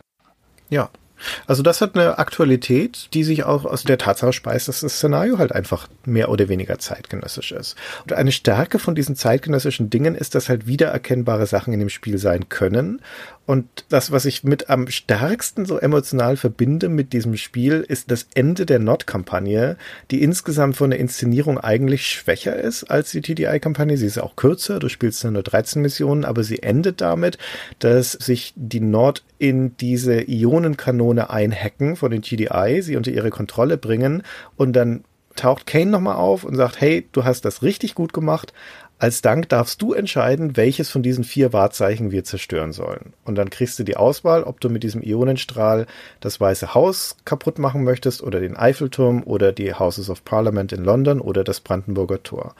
Das ist so als Kombinationspunkt für so eine Terrorkampagne, so wir zerstören jetzt ein Wahrzeichen der westlichen Welt, ist das erstmal sehr konsequent und es ist aber auch schön inszeniert. Ne? Also das ist ein Jahr vor Independence Day, bevor die Aliens da das Weiße Haus im Kino gesprengt haben, konntest du hier schon das Weiße Haus auch von oben mit so einem Lichtstrahl zerstören und das sieht nicht so schlecht aus für die Verhältnisse, ja. Oder wenn du den Eiffelturm einschmelzt, wo dieses Stahlgerippe dann umkippt, das haben sie echt ordentlich gemacht und so als eine emotional aufwühlende Belohnung am Ende von so einer Kampagne funktioniert das sensationell gut. Ja, das ist ein ganz toller Moment, ja. Also, dass du es auch auswählen darfst, wie geil. Aber es ist auch die Belohnung, weil du so toll warst. ja. genau. Ja, das ist eine super Belohnung. Also, dass mal wirklich das Thema zu Ende gespielt, dass du eine Videosequenz als Belohnung kriegst, das haben sie echt toll gemacht da an der Stelle. Gunnar, jetzt haben wir schon wieder so ewig geredet und sind noch immer beim ersten Teil. Ich würde fast vorschlagen, dass wir den restlichen Teil der Tiberium-Serie oder zumindest das zweite Spiel doch irgendwann in einen eigenen Podcast auslagern. Was meinst du? Ja, das müssen wir fast machen. Ich bin noch nicht mal mit dem ersten Teil fertig. Und wir haben noch gar nicht über Westwood gesprochen, aber gut, das hatten wir schon so ein bisschen erledigt in den anderen Podcasts. Aber gut. Aber eine Sache, die wir auf jeden Fall noch würdigen müssen, ist die Musik. Ah, das musst du machen. Ich habe ja kein Verständnis für Musik. Die okay. war so okay, die Musik. Vielfältig. nein, nein, die war nicht so okay. Nein, Gunnar, sie war nicht so okay. Die war Hammer. Und sie war auch einer der Gründe, warum das Spiel, glaube ich, so gut angekommen ist und warum es so eine nachhaltige Erinnerung geprägt hat bei Leuten, die es gespielt haben. Weil diese Stücke, die der Hausmusiker von Westwood, der Frank Klepacki, gemacht hat, die haben so herrlich zu der Atmosphäre des Spiels gepasst. Sie waren treibend, dynamisch, gleichzeitig vielfältig. Sie waren modern, elektronisch und unterlegt mit Samples. Sie haben das Medium CD genutzt, waren zwar jetzt nicht hochwertig von der Soundqualität, also von der Samplerate, aber in der Vielfaltigkeit der Instrumente, der modernen Instrumente und der Unterlegung auch von Soundsamples haben sie sich sehr modern angefühlt für diese Zeit. Hatte man noch nicht häufig gehört, so eine Art von Soundtrack. Dazu noch eine Jukebox im Spiel, wo du jederzeit jeden Song auswählen konntest und es waren wirklich eine ganze Reihe sehr, sehr guter Songs dabei. Wir spielen jetzt an dieser Stelle einmal kurz rein in Act on Instinct, das erste Lied. Das ist gleich das, womit die GDI und die Nord-Kampagne beginnen, die erste Mission. Und man stellt sich vor bei diesem Lied, wenn man das hört, der GDI-Mission, es beginnt damit, dass mit so Hovercrafts Soldaten landen an einer umkämpften Küste, gleich das erste Feuergefecht. Es zieht ein Kanonenboot an der Seite vorbei, beschießt links Geschütztürme der Nord, also auch dort kracht es und bummt es. Kommst direkt also quasi rein ins Gefecht und dazu spielt diese Musik.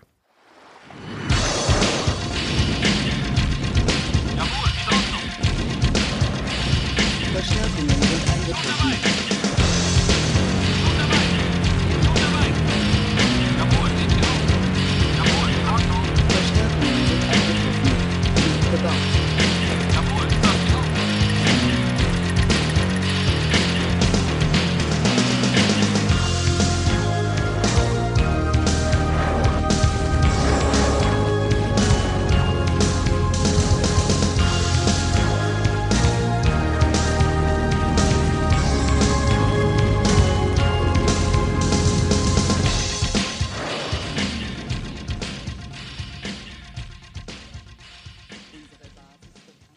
Kann super.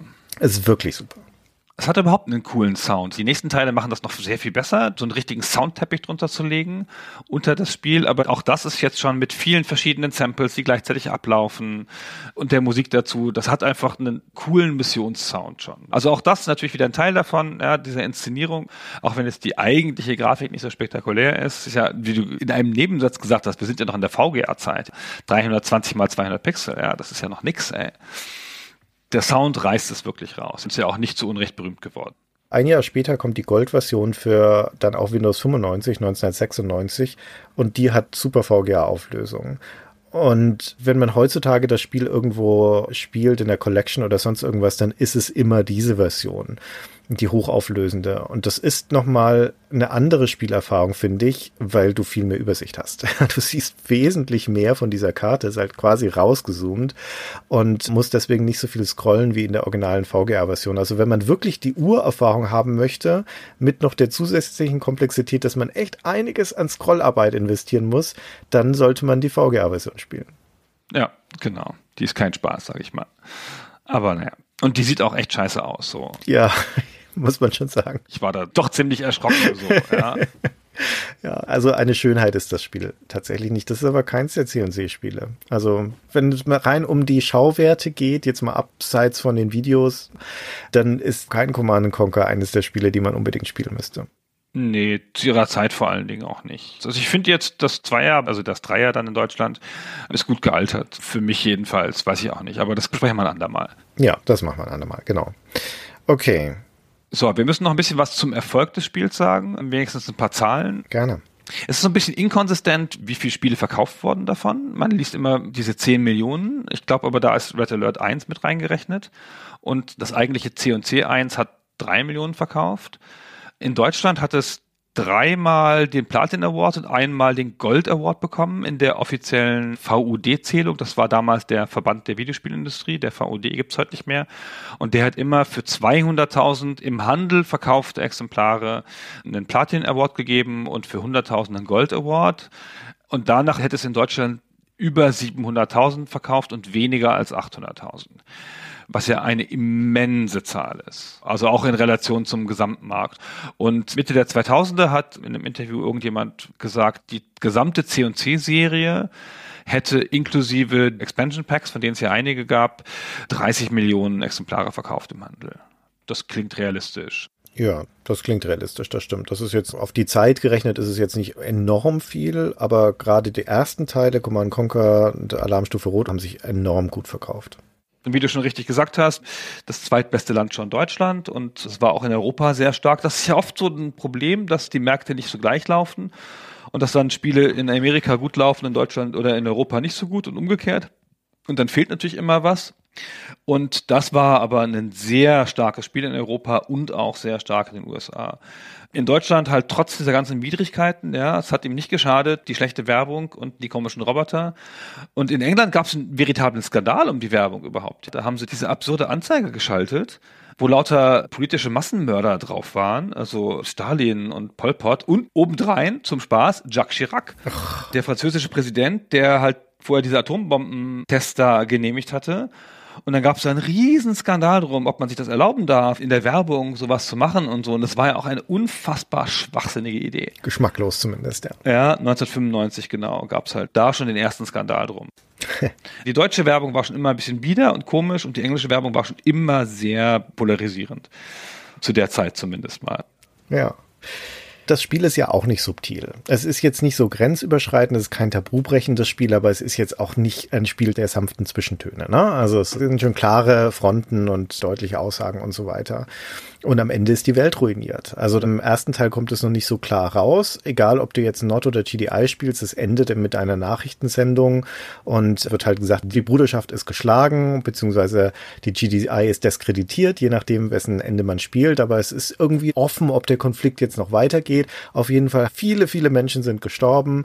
Hat man nichts gesehen davon in der Kampagne oder in den Schlachten. Aber gut, es scheint wohl so zu sein. Und im nächsten Teil, der dann kommt in Tiberian Sun, da sieht man ja, was aus der Welt geworden ist müssen. Das ist einfach nicht schön.